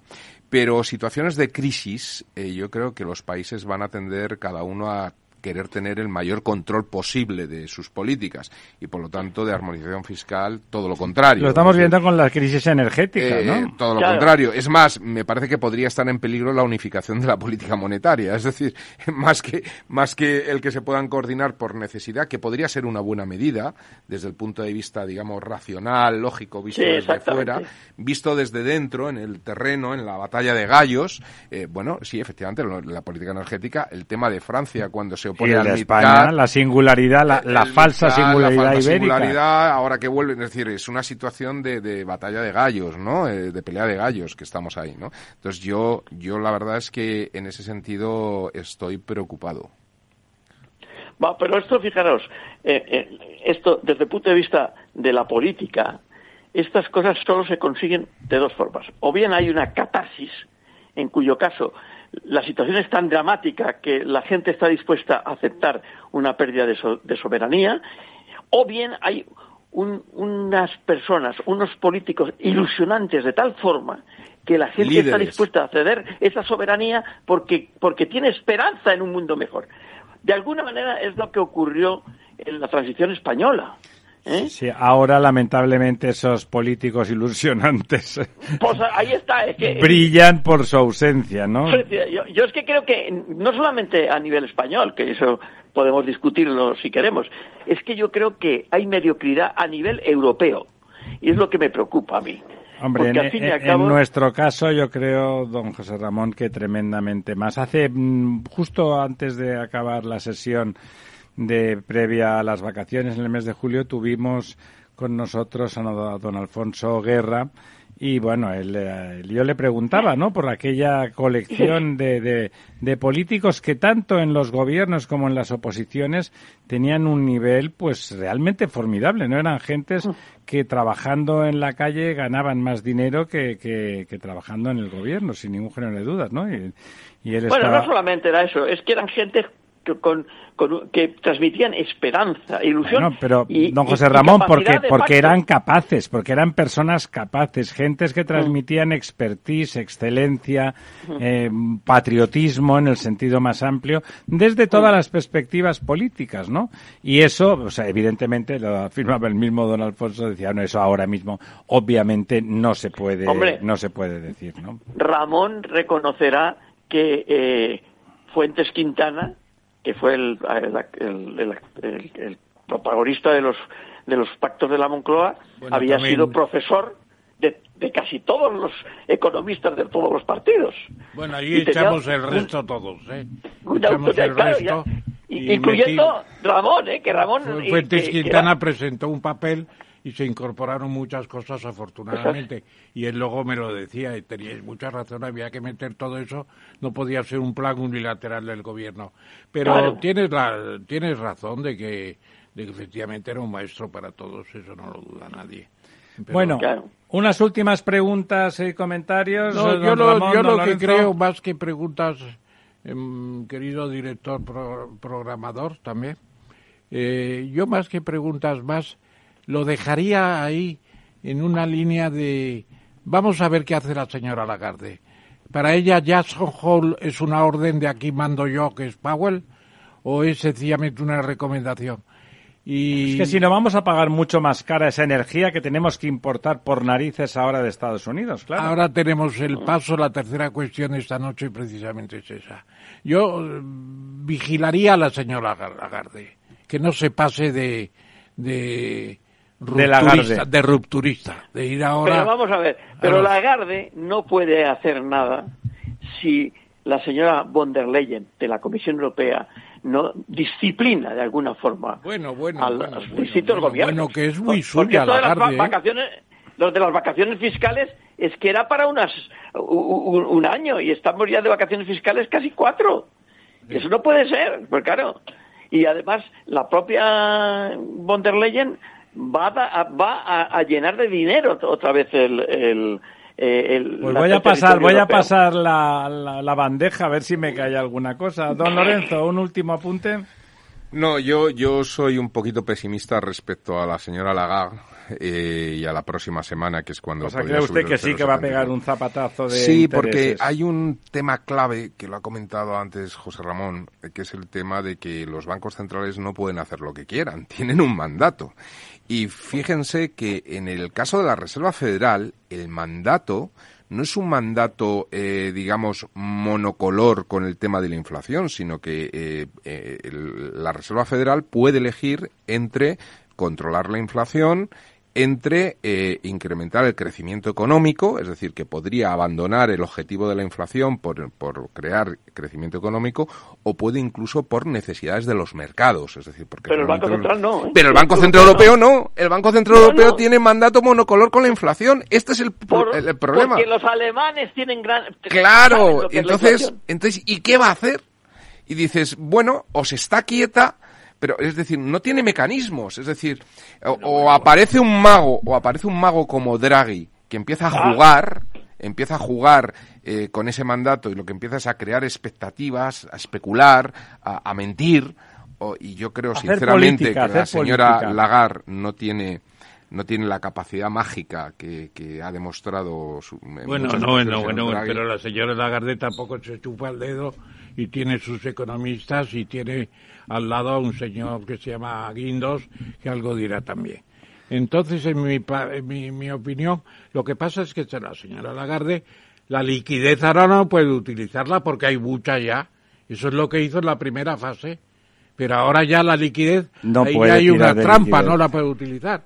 Y entonces, si utiliza muy fuerte los tipos de interés, se carga el rebote en que estamos, que es un miserable rebote. Y no, hemos, salido, no hemos salido de la pandemia. Y el economista jefe del Banco Central, el señor Lane, el irlandés, él está en contra de subir los tipos de interés, pero aún así yo soy pesimista. Bueno, pues dejamos. Pero, pero, vamos a ver. Lo que diga el, moderador. Lo que diga el moderador. Acá, acabe la última palabra para don José Ramón Pin. Pero el presidente del Banco Central francés y el de y el finés, que son miembros del Consejo del Banco Central Europeo están a favor de la subida de los tipos de interés y fuerte. O sea que ahí, ahí hay una lucha, y no sé si de poder, pero por lo menos ideológica importante. Y la representante alemana también. El problema, y, y, por supuesto el, Banco Central alemán, el problema es esa subida de los tipos de interés. Cuando tenemos el 117% de, de, de deuda pública, cuando además tenemos un crecimiento posible del paro, porque en agosto va a crecer el paro más de lo que se espera.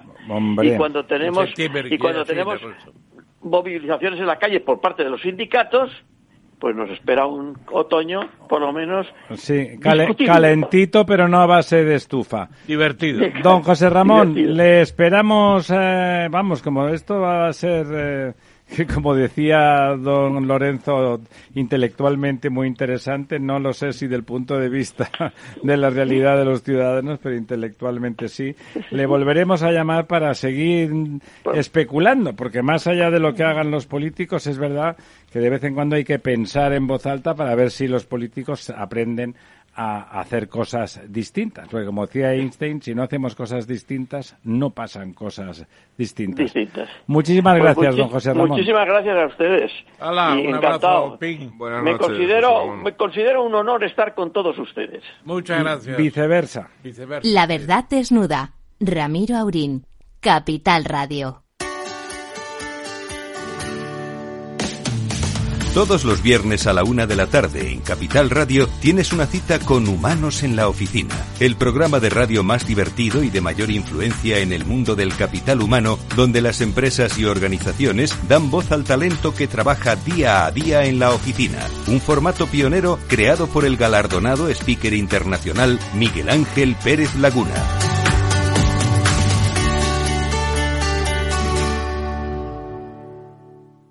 La verdad desnuda con Ramiro Aurín.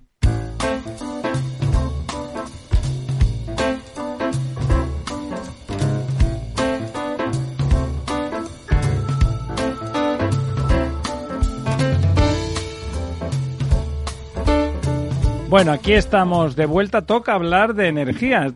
aprovechando, bueno, ahora vamos a, recibir, a, pero antes a don Rafael Barrera, que ya es un viejo amigo y ya saben, es un hombre del sector fotovoltaico y justamente de esas cosas hay que hablar y de con eso, y con él se puede hablar largo y tendido. Pero antes, aprovechando que tenemos aquí a, a don Servando de la Torre, me parece que este es un momento donde empieza a manifestarse que más allá del mito alemán que hemos, que hemos sustentado en Europa en este último cuarto de siglo como el gran motor, la gran energía positiva, la gran nación racionalizadora de la Unión Europea, yo creo que empieza a vislumbrarse grandes errores políticos que se han cometido desde Alemania y que, y que también sin, sin demeritar, sin demeritar lo otro, que también es verdad que ha sido la locomotora, que es verdad que ha puesto mucho de su parte, esa, su política forzada por los verdes y comprada masivamente por todos los partidos, incluida la democracia cristiana con relación al gas y el cierre de nucleares, ha llevado a esta crisis que si no, no tendría eh, Putin, podría pensar lo que le diera la gana, pero no tendría herramientas para gestionarla como la está gestionando.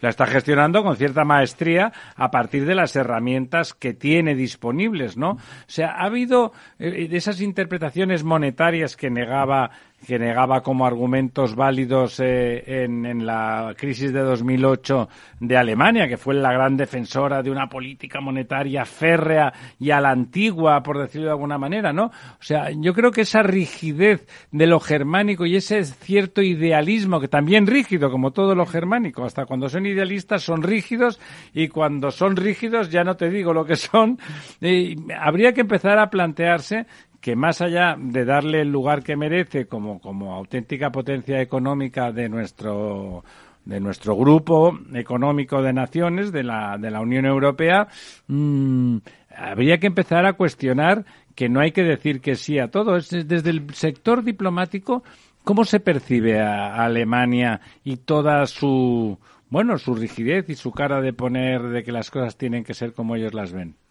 Eh, bueno, eh, es una pregunta muy compleja y Alemania es un gran país, ¿no? No, por supuesto, pues es el gran país, ¿no? Si pero como gran país, de eso, ¿no? Claro, pero como gran país tiene una historia previa que ha hecho el que en su natural expansión de intereses ha, mm, invadido de alguna manera intereses vecinos. Así que sus políticas están tienen que, que, tener consideración de lo que es su pasado histórico. Les es muy difícil ahora moverse en respecto a Polonia Polonia se ha convertido ahora mismo en un, en un actor que juega con importancia dentro de la Unión Europea, ¿no? Entonces, mm, Alemania lo que haga, pues eh, tiene que tener en cuenta que quizá Polonia podría no gustarle, como pasa con los bálticos. Alemania mm, tiene un pasado con Rusia y, y tenía, estaba dividida en dos. Entonces, realmente la Ostpolitik empezó Willy Brandt, que luego ha seguido eh, Reder, que, que, ha seguido Merkel, de alguna manera, lo que intentaba era y Kohl, claro, lo que intentaba era, de alguna manera, digamos, comillas, civilizar, civilizar al vecino ruso y hacerle participante en los negocios capitalistas que van bien, que, que estaban representados con, con, el, con el oeste.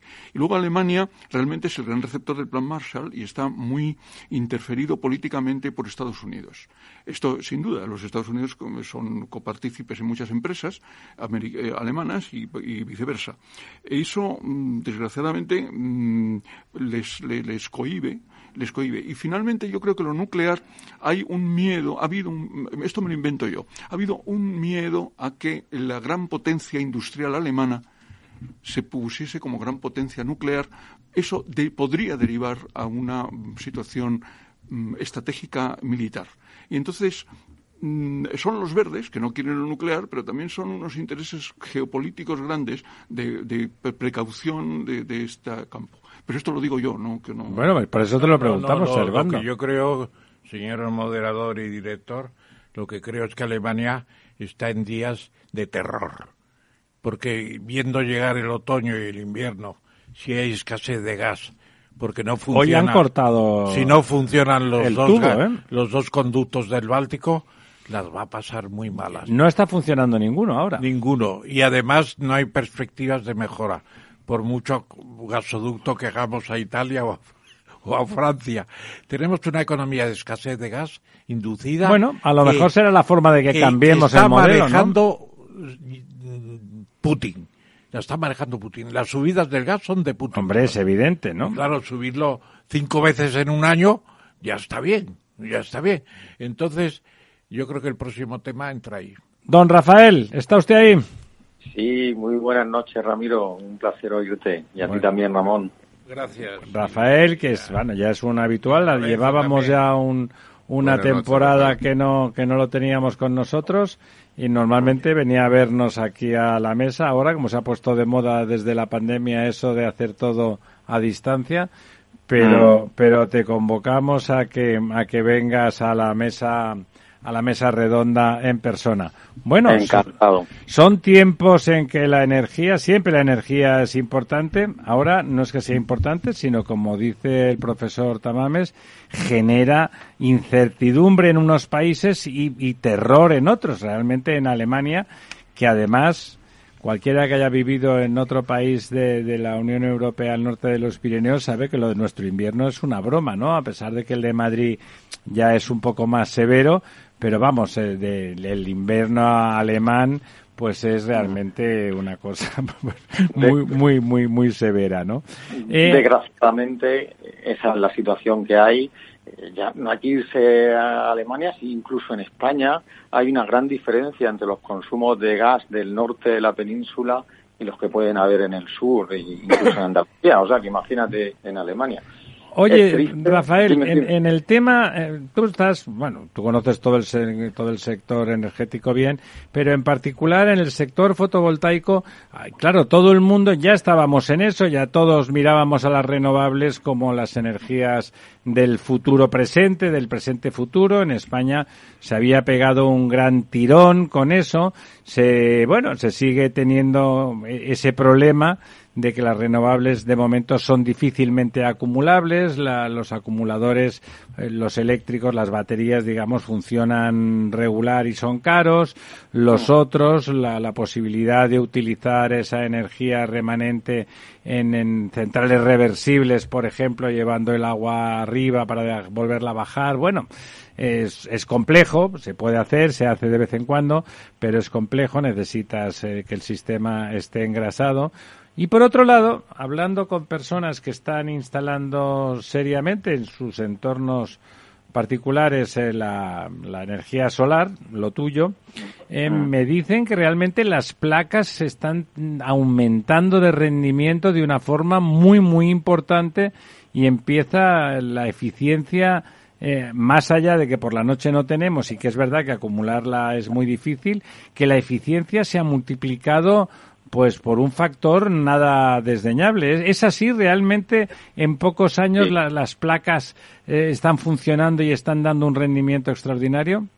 Ah, efectivamente, la tecnología fotovoltaica es una tecnología que ha madurado a una velocidad impresionante, fundamentalmente y gracias a un esfuerzo que se hizo en la Unión Europea y fundamentalmente en España. Recordemos que entraron 62.000 familias a invertir en esta tecnología y que eso supuso que la maquinaria de desarrollo de paneles en China tuviera que apretar el acelerador porque España demandó en ese momento, hablamos año 2007, 2008, muchísimo panel, se perfeccionó.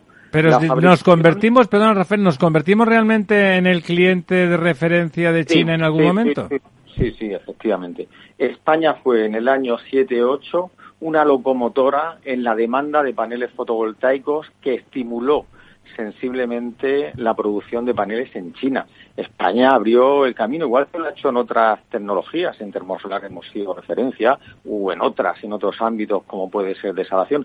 Pero desde el año 7, para que os hagáis una idea de la evolución del panel fotovoltaico, desde el año 2007 a ahora, eh, la fotovoltaica era capaz de producir a unos 300 euros megavatio hora en el año 2007 y ahora es capaz de hacerlo a 30 euros megavatio hora.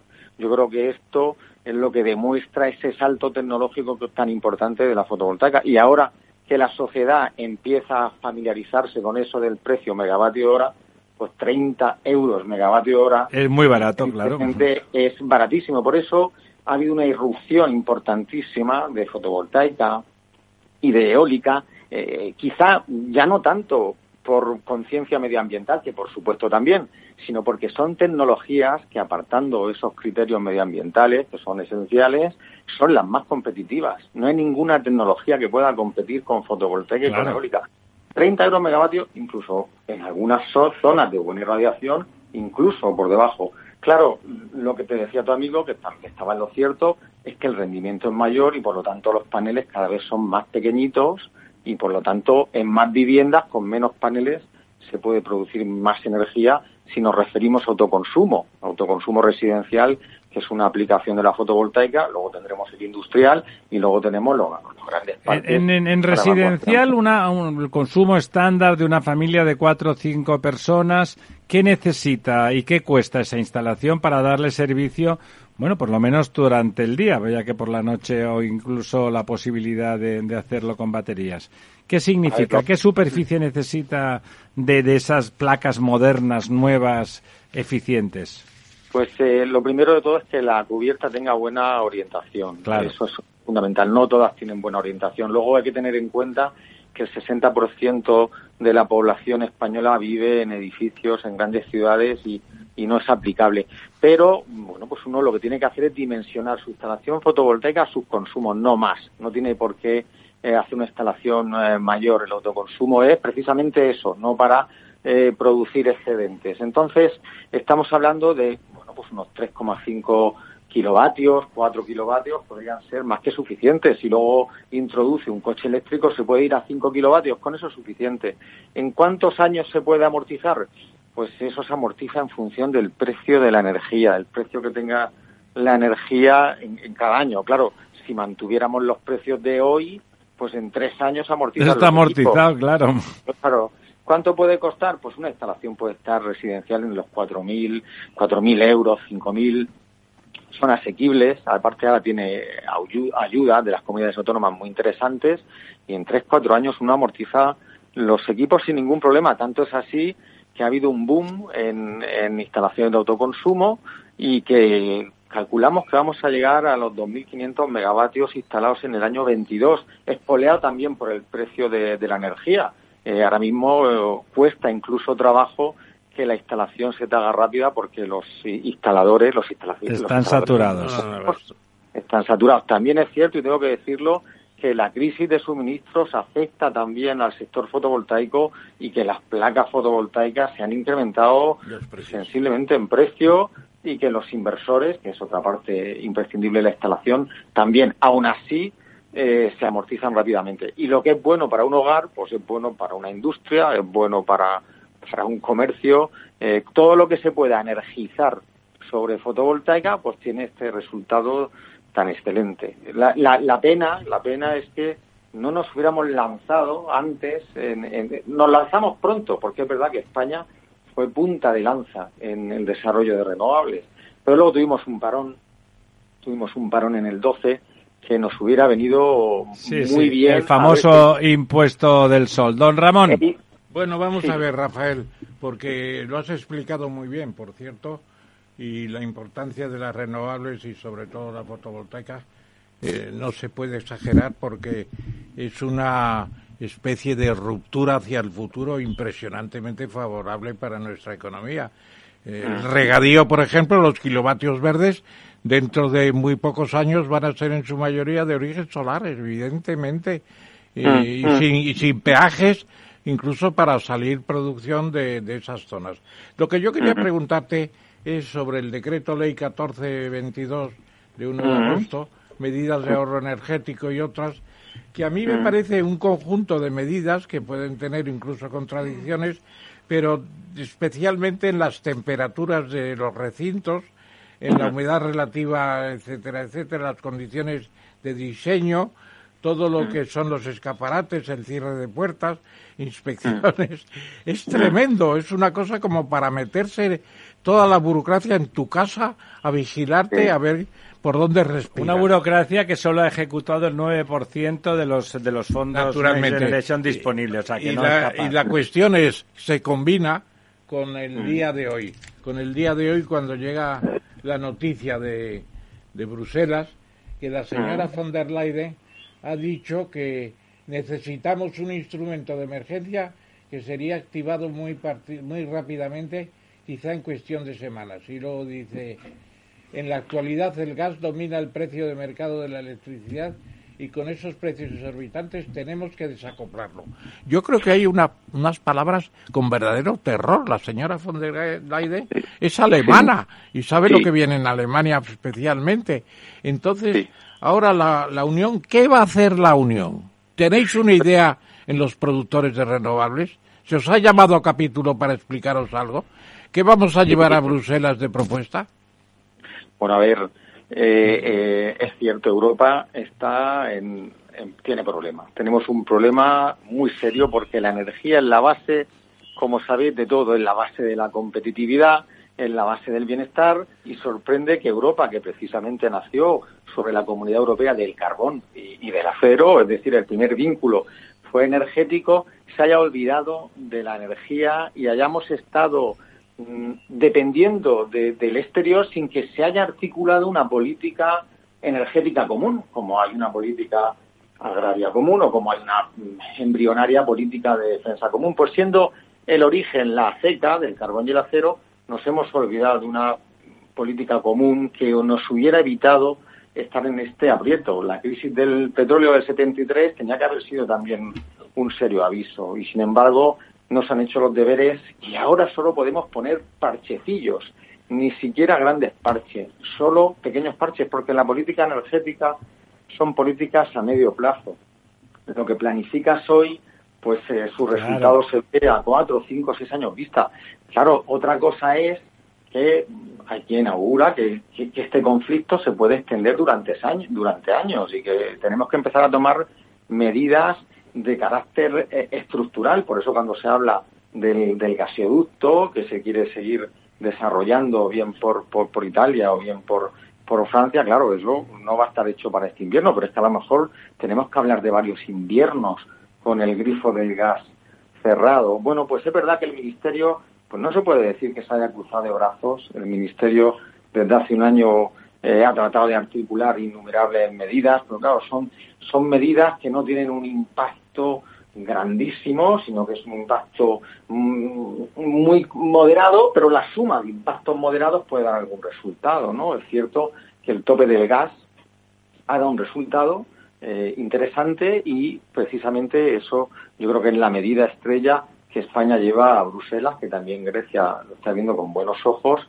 y es topar el impacto que tiene el gas en el sistema eléctrico. Hay que precisar que de los consumos energéticos totales que hacemos los españoles, solo un 20% son eléctricos, solo. Entonces se pone la lupa en el, en el sector eléctrico. Eh, Pero no es tan real, claro.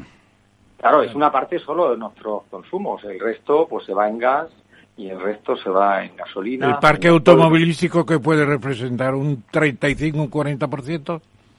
Pues eh, quizá esté algo más bajo de ese, de ese porcentaje, pero si contamos el transporte por carretera, pues eh, es verdad que sí es un volumen importante. Electrificar eh, la movilidad es esencial, electrificar es esencial, y electrificar la climatización, pues es otro vector.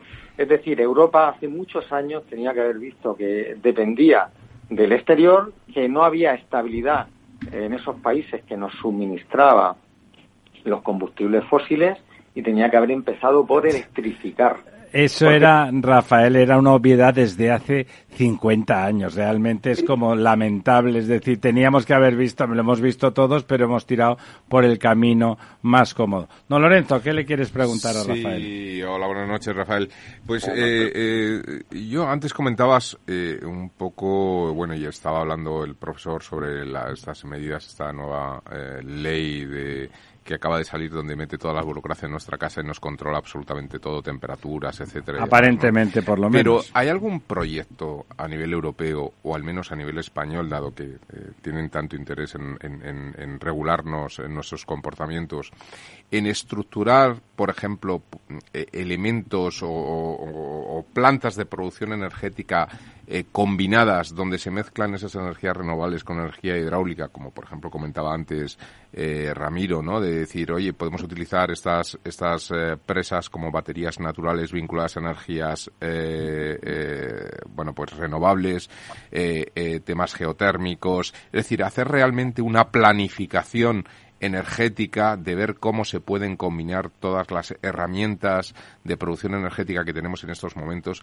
que yo creo que mm. permitiría optimizarlas y decir, vamos a invertir de verdad en poder dar una viabilidad a sistemas alternativos de energía, ¿no? Y, y, mm. junto con ello también, pues nuevos cambios que, que Mm, digamos, lleven a que el consumo energético de los ciudadanos pues vaya simultáneamente, o sea, vaya sucesivamente disminuyendo, ¿no? Eh, me estoy refiriendo, por ejemplo, a la mejora en todo el tema de las viviendas, ¿no? Eh, que permitiría, es decir, antes tú comentabas, es que hay viviendas muy mal eh, orientadas para el tema de los paneles. Bueno, pero es que esas viviendas mal orientadas se podrían estudiar si se pueden poner, por ejemplo, jardines o, o azoteas vegetales que mejoran muchísimo la eficiencia energética de los edificios. Y eso no está encima de la mesa, ¿no? Es decir, mm. ¿hay realmente alguna idea de que podamos eh, avanzar por, este, por estos senderos? Sí, eh, hay, hay un plan nacional integrado de energía y clima, que es el libro de ruta que tenemos que llevar hasta el año 30 y posteriormente hasta el 50. Es decir, sí que tenemos una ruta determinada que si se cumple, pues oye, habremos logrado en el 2050 haber eh, culminado la transición energética y haber dejado atrás los combustibles fósiles, con un hito en el año 30 que cada vez se pretende que sea más ambicioso, de un 55% de consumo de energía total de origen renovable. El problema es que a día de hoy, como decía, poco más del 20 es eléctrico y dentro de ese 20, poco más del 10 instalado es renovable. Mira, ahora mismo estoy mirando el mix que está entrando en este momento en el sistema eléctrico. Me encuentro con que el, 40, el 37, creo que es el 37% de lo que está entrando ahora mismo es ciclo combinado, que es gas, y el 21 es el nuclear. Es decir, ahora mismo eh, tan solo tenemos eh, hidráulica un 6,30 entrando y tenemos otra amenaza, que es la ausencia de, agua. Sequía, eh, claro. Y tenemos un año seco, el problema se multiplica, no solamente en España, eh, también en Europa. Un año seco ahora mismo podría ser trágico, porque ahora la, la, hidráulica en España pues es un respaldo fantástico. La, ¿Con qué se puede? Es verdad, como hablábamos antes, que las renovables son intermitentes y que la única manera de que den firmeza al sistema es tener tecnologías de respaldo, ¿no? La hidráulica era una es una magnífica tecnología de, de respaldo, pero si no llueve perdemos esa batería, porque el agua embalsada es como una batería. Y la nuclear, mm, nos guste o no, pues sí que es una tecnología de respaldo que funciona perfectamente y que ahora mismo le da ese respaldo a, la, a las renovables. Claro, el libro de ruta era tener eh, baterías lo antes posible, baterías, grandes baterías que se sumen a este respaldo. Y entonces ya tendríamos eh, cuadrado el, Rafael, ¿son viables económica y tecnológicamente las baterías para que en las fábricas y en las y en las ah, residencias particulares donde se puedan instalar las placas se pueda acumular o se va de precio y no tiene sentido pensar en eso? Lo van a ser en breve, es decir, las eh, baterías, las grandes baterías que se quieren poner en el sistema a día de hoy, pues todavía sus números no son competitivos, aunque con los precios de la energía que tenemos hoy, si se mantuvieran, curiosamente, terminarían por serlo ya.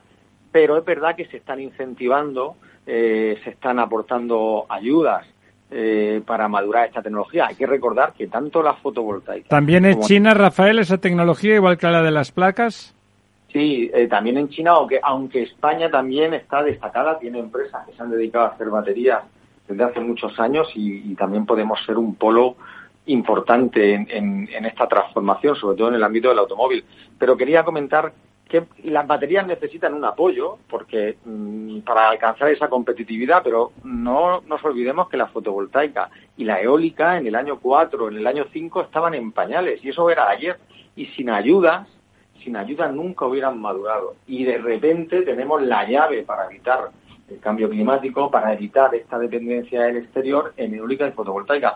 Bueno, pues faltan por llegar a la mesa y será en breve las baterías y será un respaldo extraordinario, no solamente para el sistema eléctrico en su conjunto, que cuenta a día de hoy con nuclear, con hidráulica, eh, las plantas termosolares también son capaces de acumular energía con el sol, pero luego evacuar esa energía por la noche. La termosolar puede evacuar por la noche y actúa de respaldo. Y cuando tengamos las baterías, pues ya podremos estar muy, muy tranquilos. Y entonces poco a poco podremos ir expulsando el gas, porque como os decía, a lo largo del día lo que más ha entrado ha sido gas y, y como decía ahora, pues prácticamente el 35% de lo que se está consumiendo cada vez que alguien enciende un, un interruptor o una luz, pues un 35% de la energía es gas y eso es lo más caro que entra en el sistema. Y hoy, hoy por ejemplo, durante el día, la solar y la eólica, ¿qué han significado?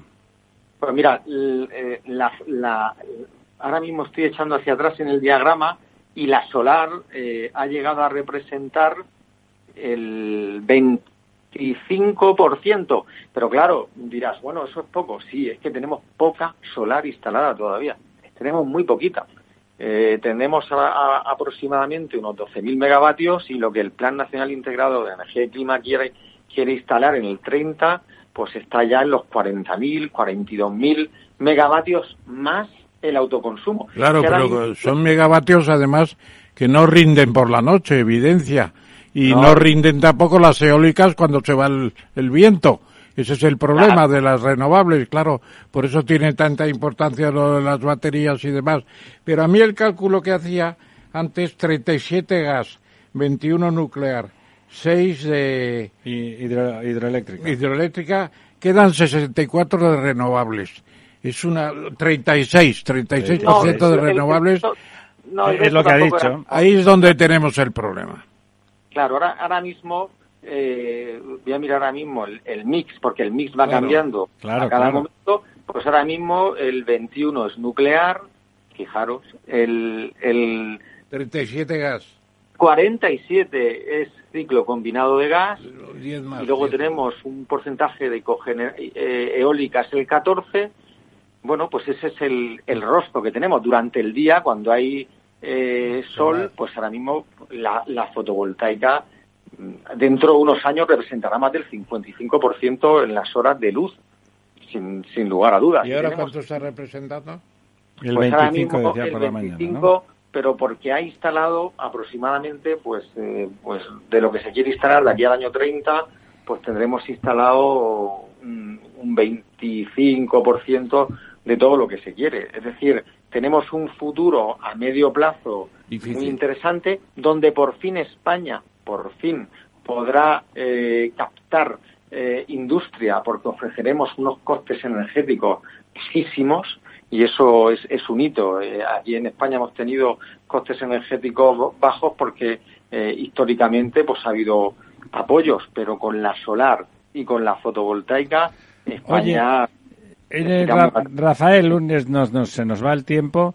Te, vamos a llamar con más frecuencia, pero nos tienes que prometer que vienes, eh, que vienes aquí a vernos. Oye, una, una respuesta muy breve. No tenemos tiempo, pero muy breve. ¿Es, es eh, realista pensar que las placas solares pueden llegar a fabricarse en España algún día o no? ¿O vamos a depender de los chinos sí o sí? Tuvimos fabricantes en su momento. Tuvimos fabricantes interesantes en su momento, pero con los chinos nadie puede competir ni en placas ni en nada. ¿Qué ocurre? En este ejercicio 23 posiblemente el mercado chino absorba toda su producción, porque van a hacer una apuesta muy alta por, la solar. sí, y eso va a ser un problema, por eso las placas también suben. Y ya se están planteando en Europa fabricación de, placas. Ya dentro, de, en Italia ya eh, se ha instalado una y no me parecería descabellado que se, que se empezaran a fabricar placas fotovoltaicas en nuestro país y sería una muy buena noticia. Rafael, te dejamos. Eh, muchísimas gracias por estar con nosotros. Como siempre, nos das un punto de esperanza de que, bueno, de que pasaremos 10 años malos, pero se supone que después. Y que sigáis, Rafael, con ese, con ese apostolado casi a veces de las renovables fotovoltaicas desde Ampier que es una trabajadora veterana de muchos años, para que el sol nos favorezca incluso por la noche. Gracias, Ramón, por tu apoyo siempre. Un abrazo, Rafael. Un abrazo, Ramiro. Hasta luego. La verdad desnuda. Capital Radio. Si quieres entender mejor todo lo que rodea a nuestro sector alimentario, tienes una cita en La Trilla un gran equipo de especialistas te acercará a la actualidad económica y política desde el campo hasta la mesa. Conocerás sus principales innovaciones sin olvidar las producciones más tradicionales. Los sábados de 8 a 9 de la mañana con Juan Quintana, la trilla de Capital Radio.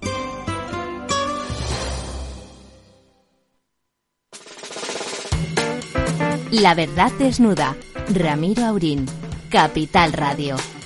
Bueno, aquí estamos de vuelta. Tenemos oh, ocho minutos escasos para dar un repaso a lo demás. El quid pro quo, ya hemos hablado, Powell anticipa en Jackson Hole que va a pegar una subida violenta de los tipos de interés.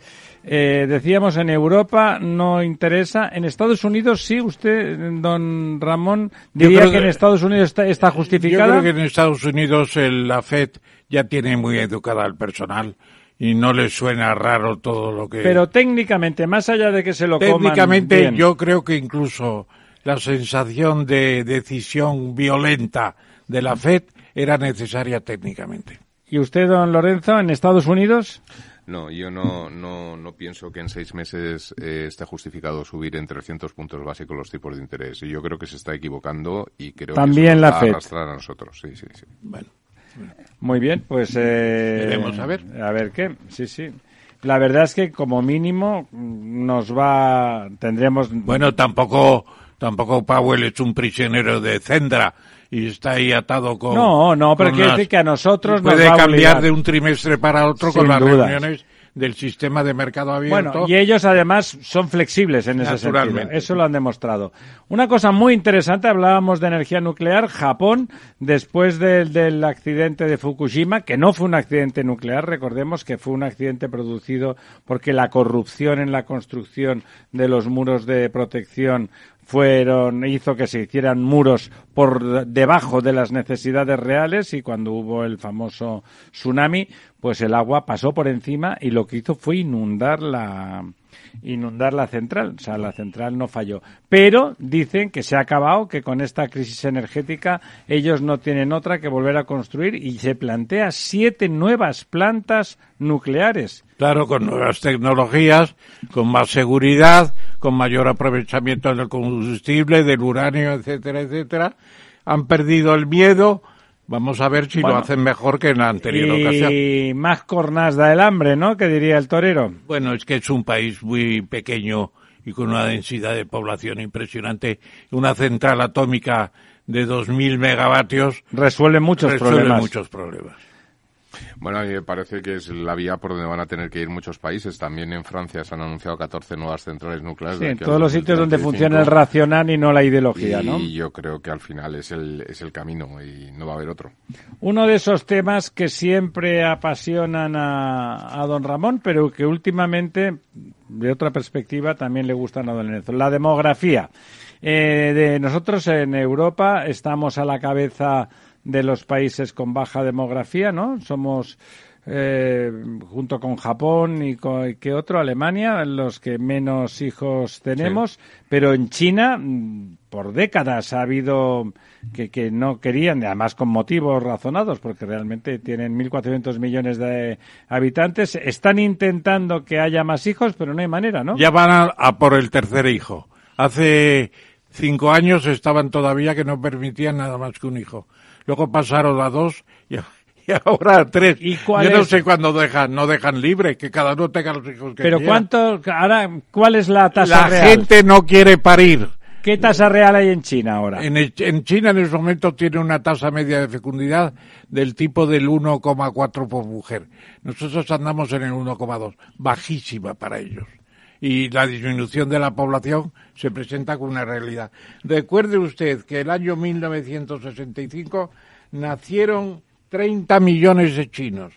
El año 2021 han nacido 11 millones. Qué barbaridad, realmente. Es, es una caída brutal, claro. Y son 1.400 millones. Piensen ustedes, 11, 11 millones son muchos, hombre. Son Pero es que 1.400 30 eran millones. muchos, ahora 11 es otra cosa, claro. ¿30 eran muchos? Sí, 30 era- tre- eran muchos, y 30 sobre, era entonces una población de 600 millones. Claro, bueno, es claro, ha aumentado 30 la millones Era era, el una barbaridad. 5%, claro. Pero 10 millones, 11 millones sobre 1411, que es ahora, pues es poquísimo. Es poquísimo. ¿Le parece que pone en crisis el sistema chino, esa baja demografía? Sí, o sea, yo creo, yo creo que no solamente efectivamente en China, sino en todo el mundo, pues es un problema y va a ser el gran problema de los próximos 30, 40 años. En Occidente y en los países civil- sí, desarrollados, de porque ya ve usted África cómo sí, va. fíjese, de todas formas, yo recuerdo una vez que invité a unas conferencias a un profesor del CSIC, que era un demógrafo y era especializado en todos esos temas, y me dio un punto de vista que la verdad es que yo nunca lo había, lo había pensado y que me parecía muy interesante.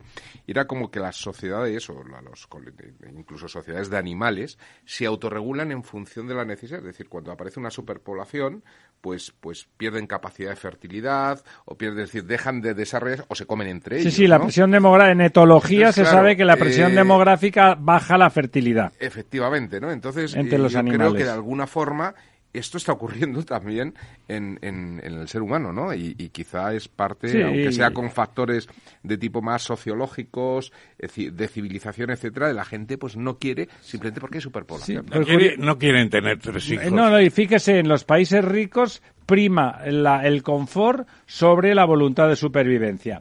Eh, rápidamente, bueno, realmente, eh, a pesar de todos nuestros defectos infinitos, resulta que hemos bajado el consumo de agua de forma muy sustantiva en los últimos 20 años. Desde el 2004, que teníamos un consumo medio por español de 171 litros, hemos bajado a 133 el año 2020. Y eso, además, eh, los líderes de esa reducción son Zaragoza y Barcelona, que están cerca del de los 100 litros, que es el mínimo que marca las Naciones Unidas como, Exactamente. como Impresionante, necesario. Sí, impresionante. sí. Zaragoza 102, Barcelona 106, Sevilla 116. Esas dos ciudades marcan realmente una, una voluntad ¿Me permites tremenda. un, un Sí. dato simplemente? Muy Eh, eh, Irlanda, el, el- el quinto país más rico del mundo en términos de PIB per cápita, eh, tiene un consumo de agua en su capital, Dublín, de, de más de 500 litros, con lo cual De- pues, por ahí se ve persona. por persona.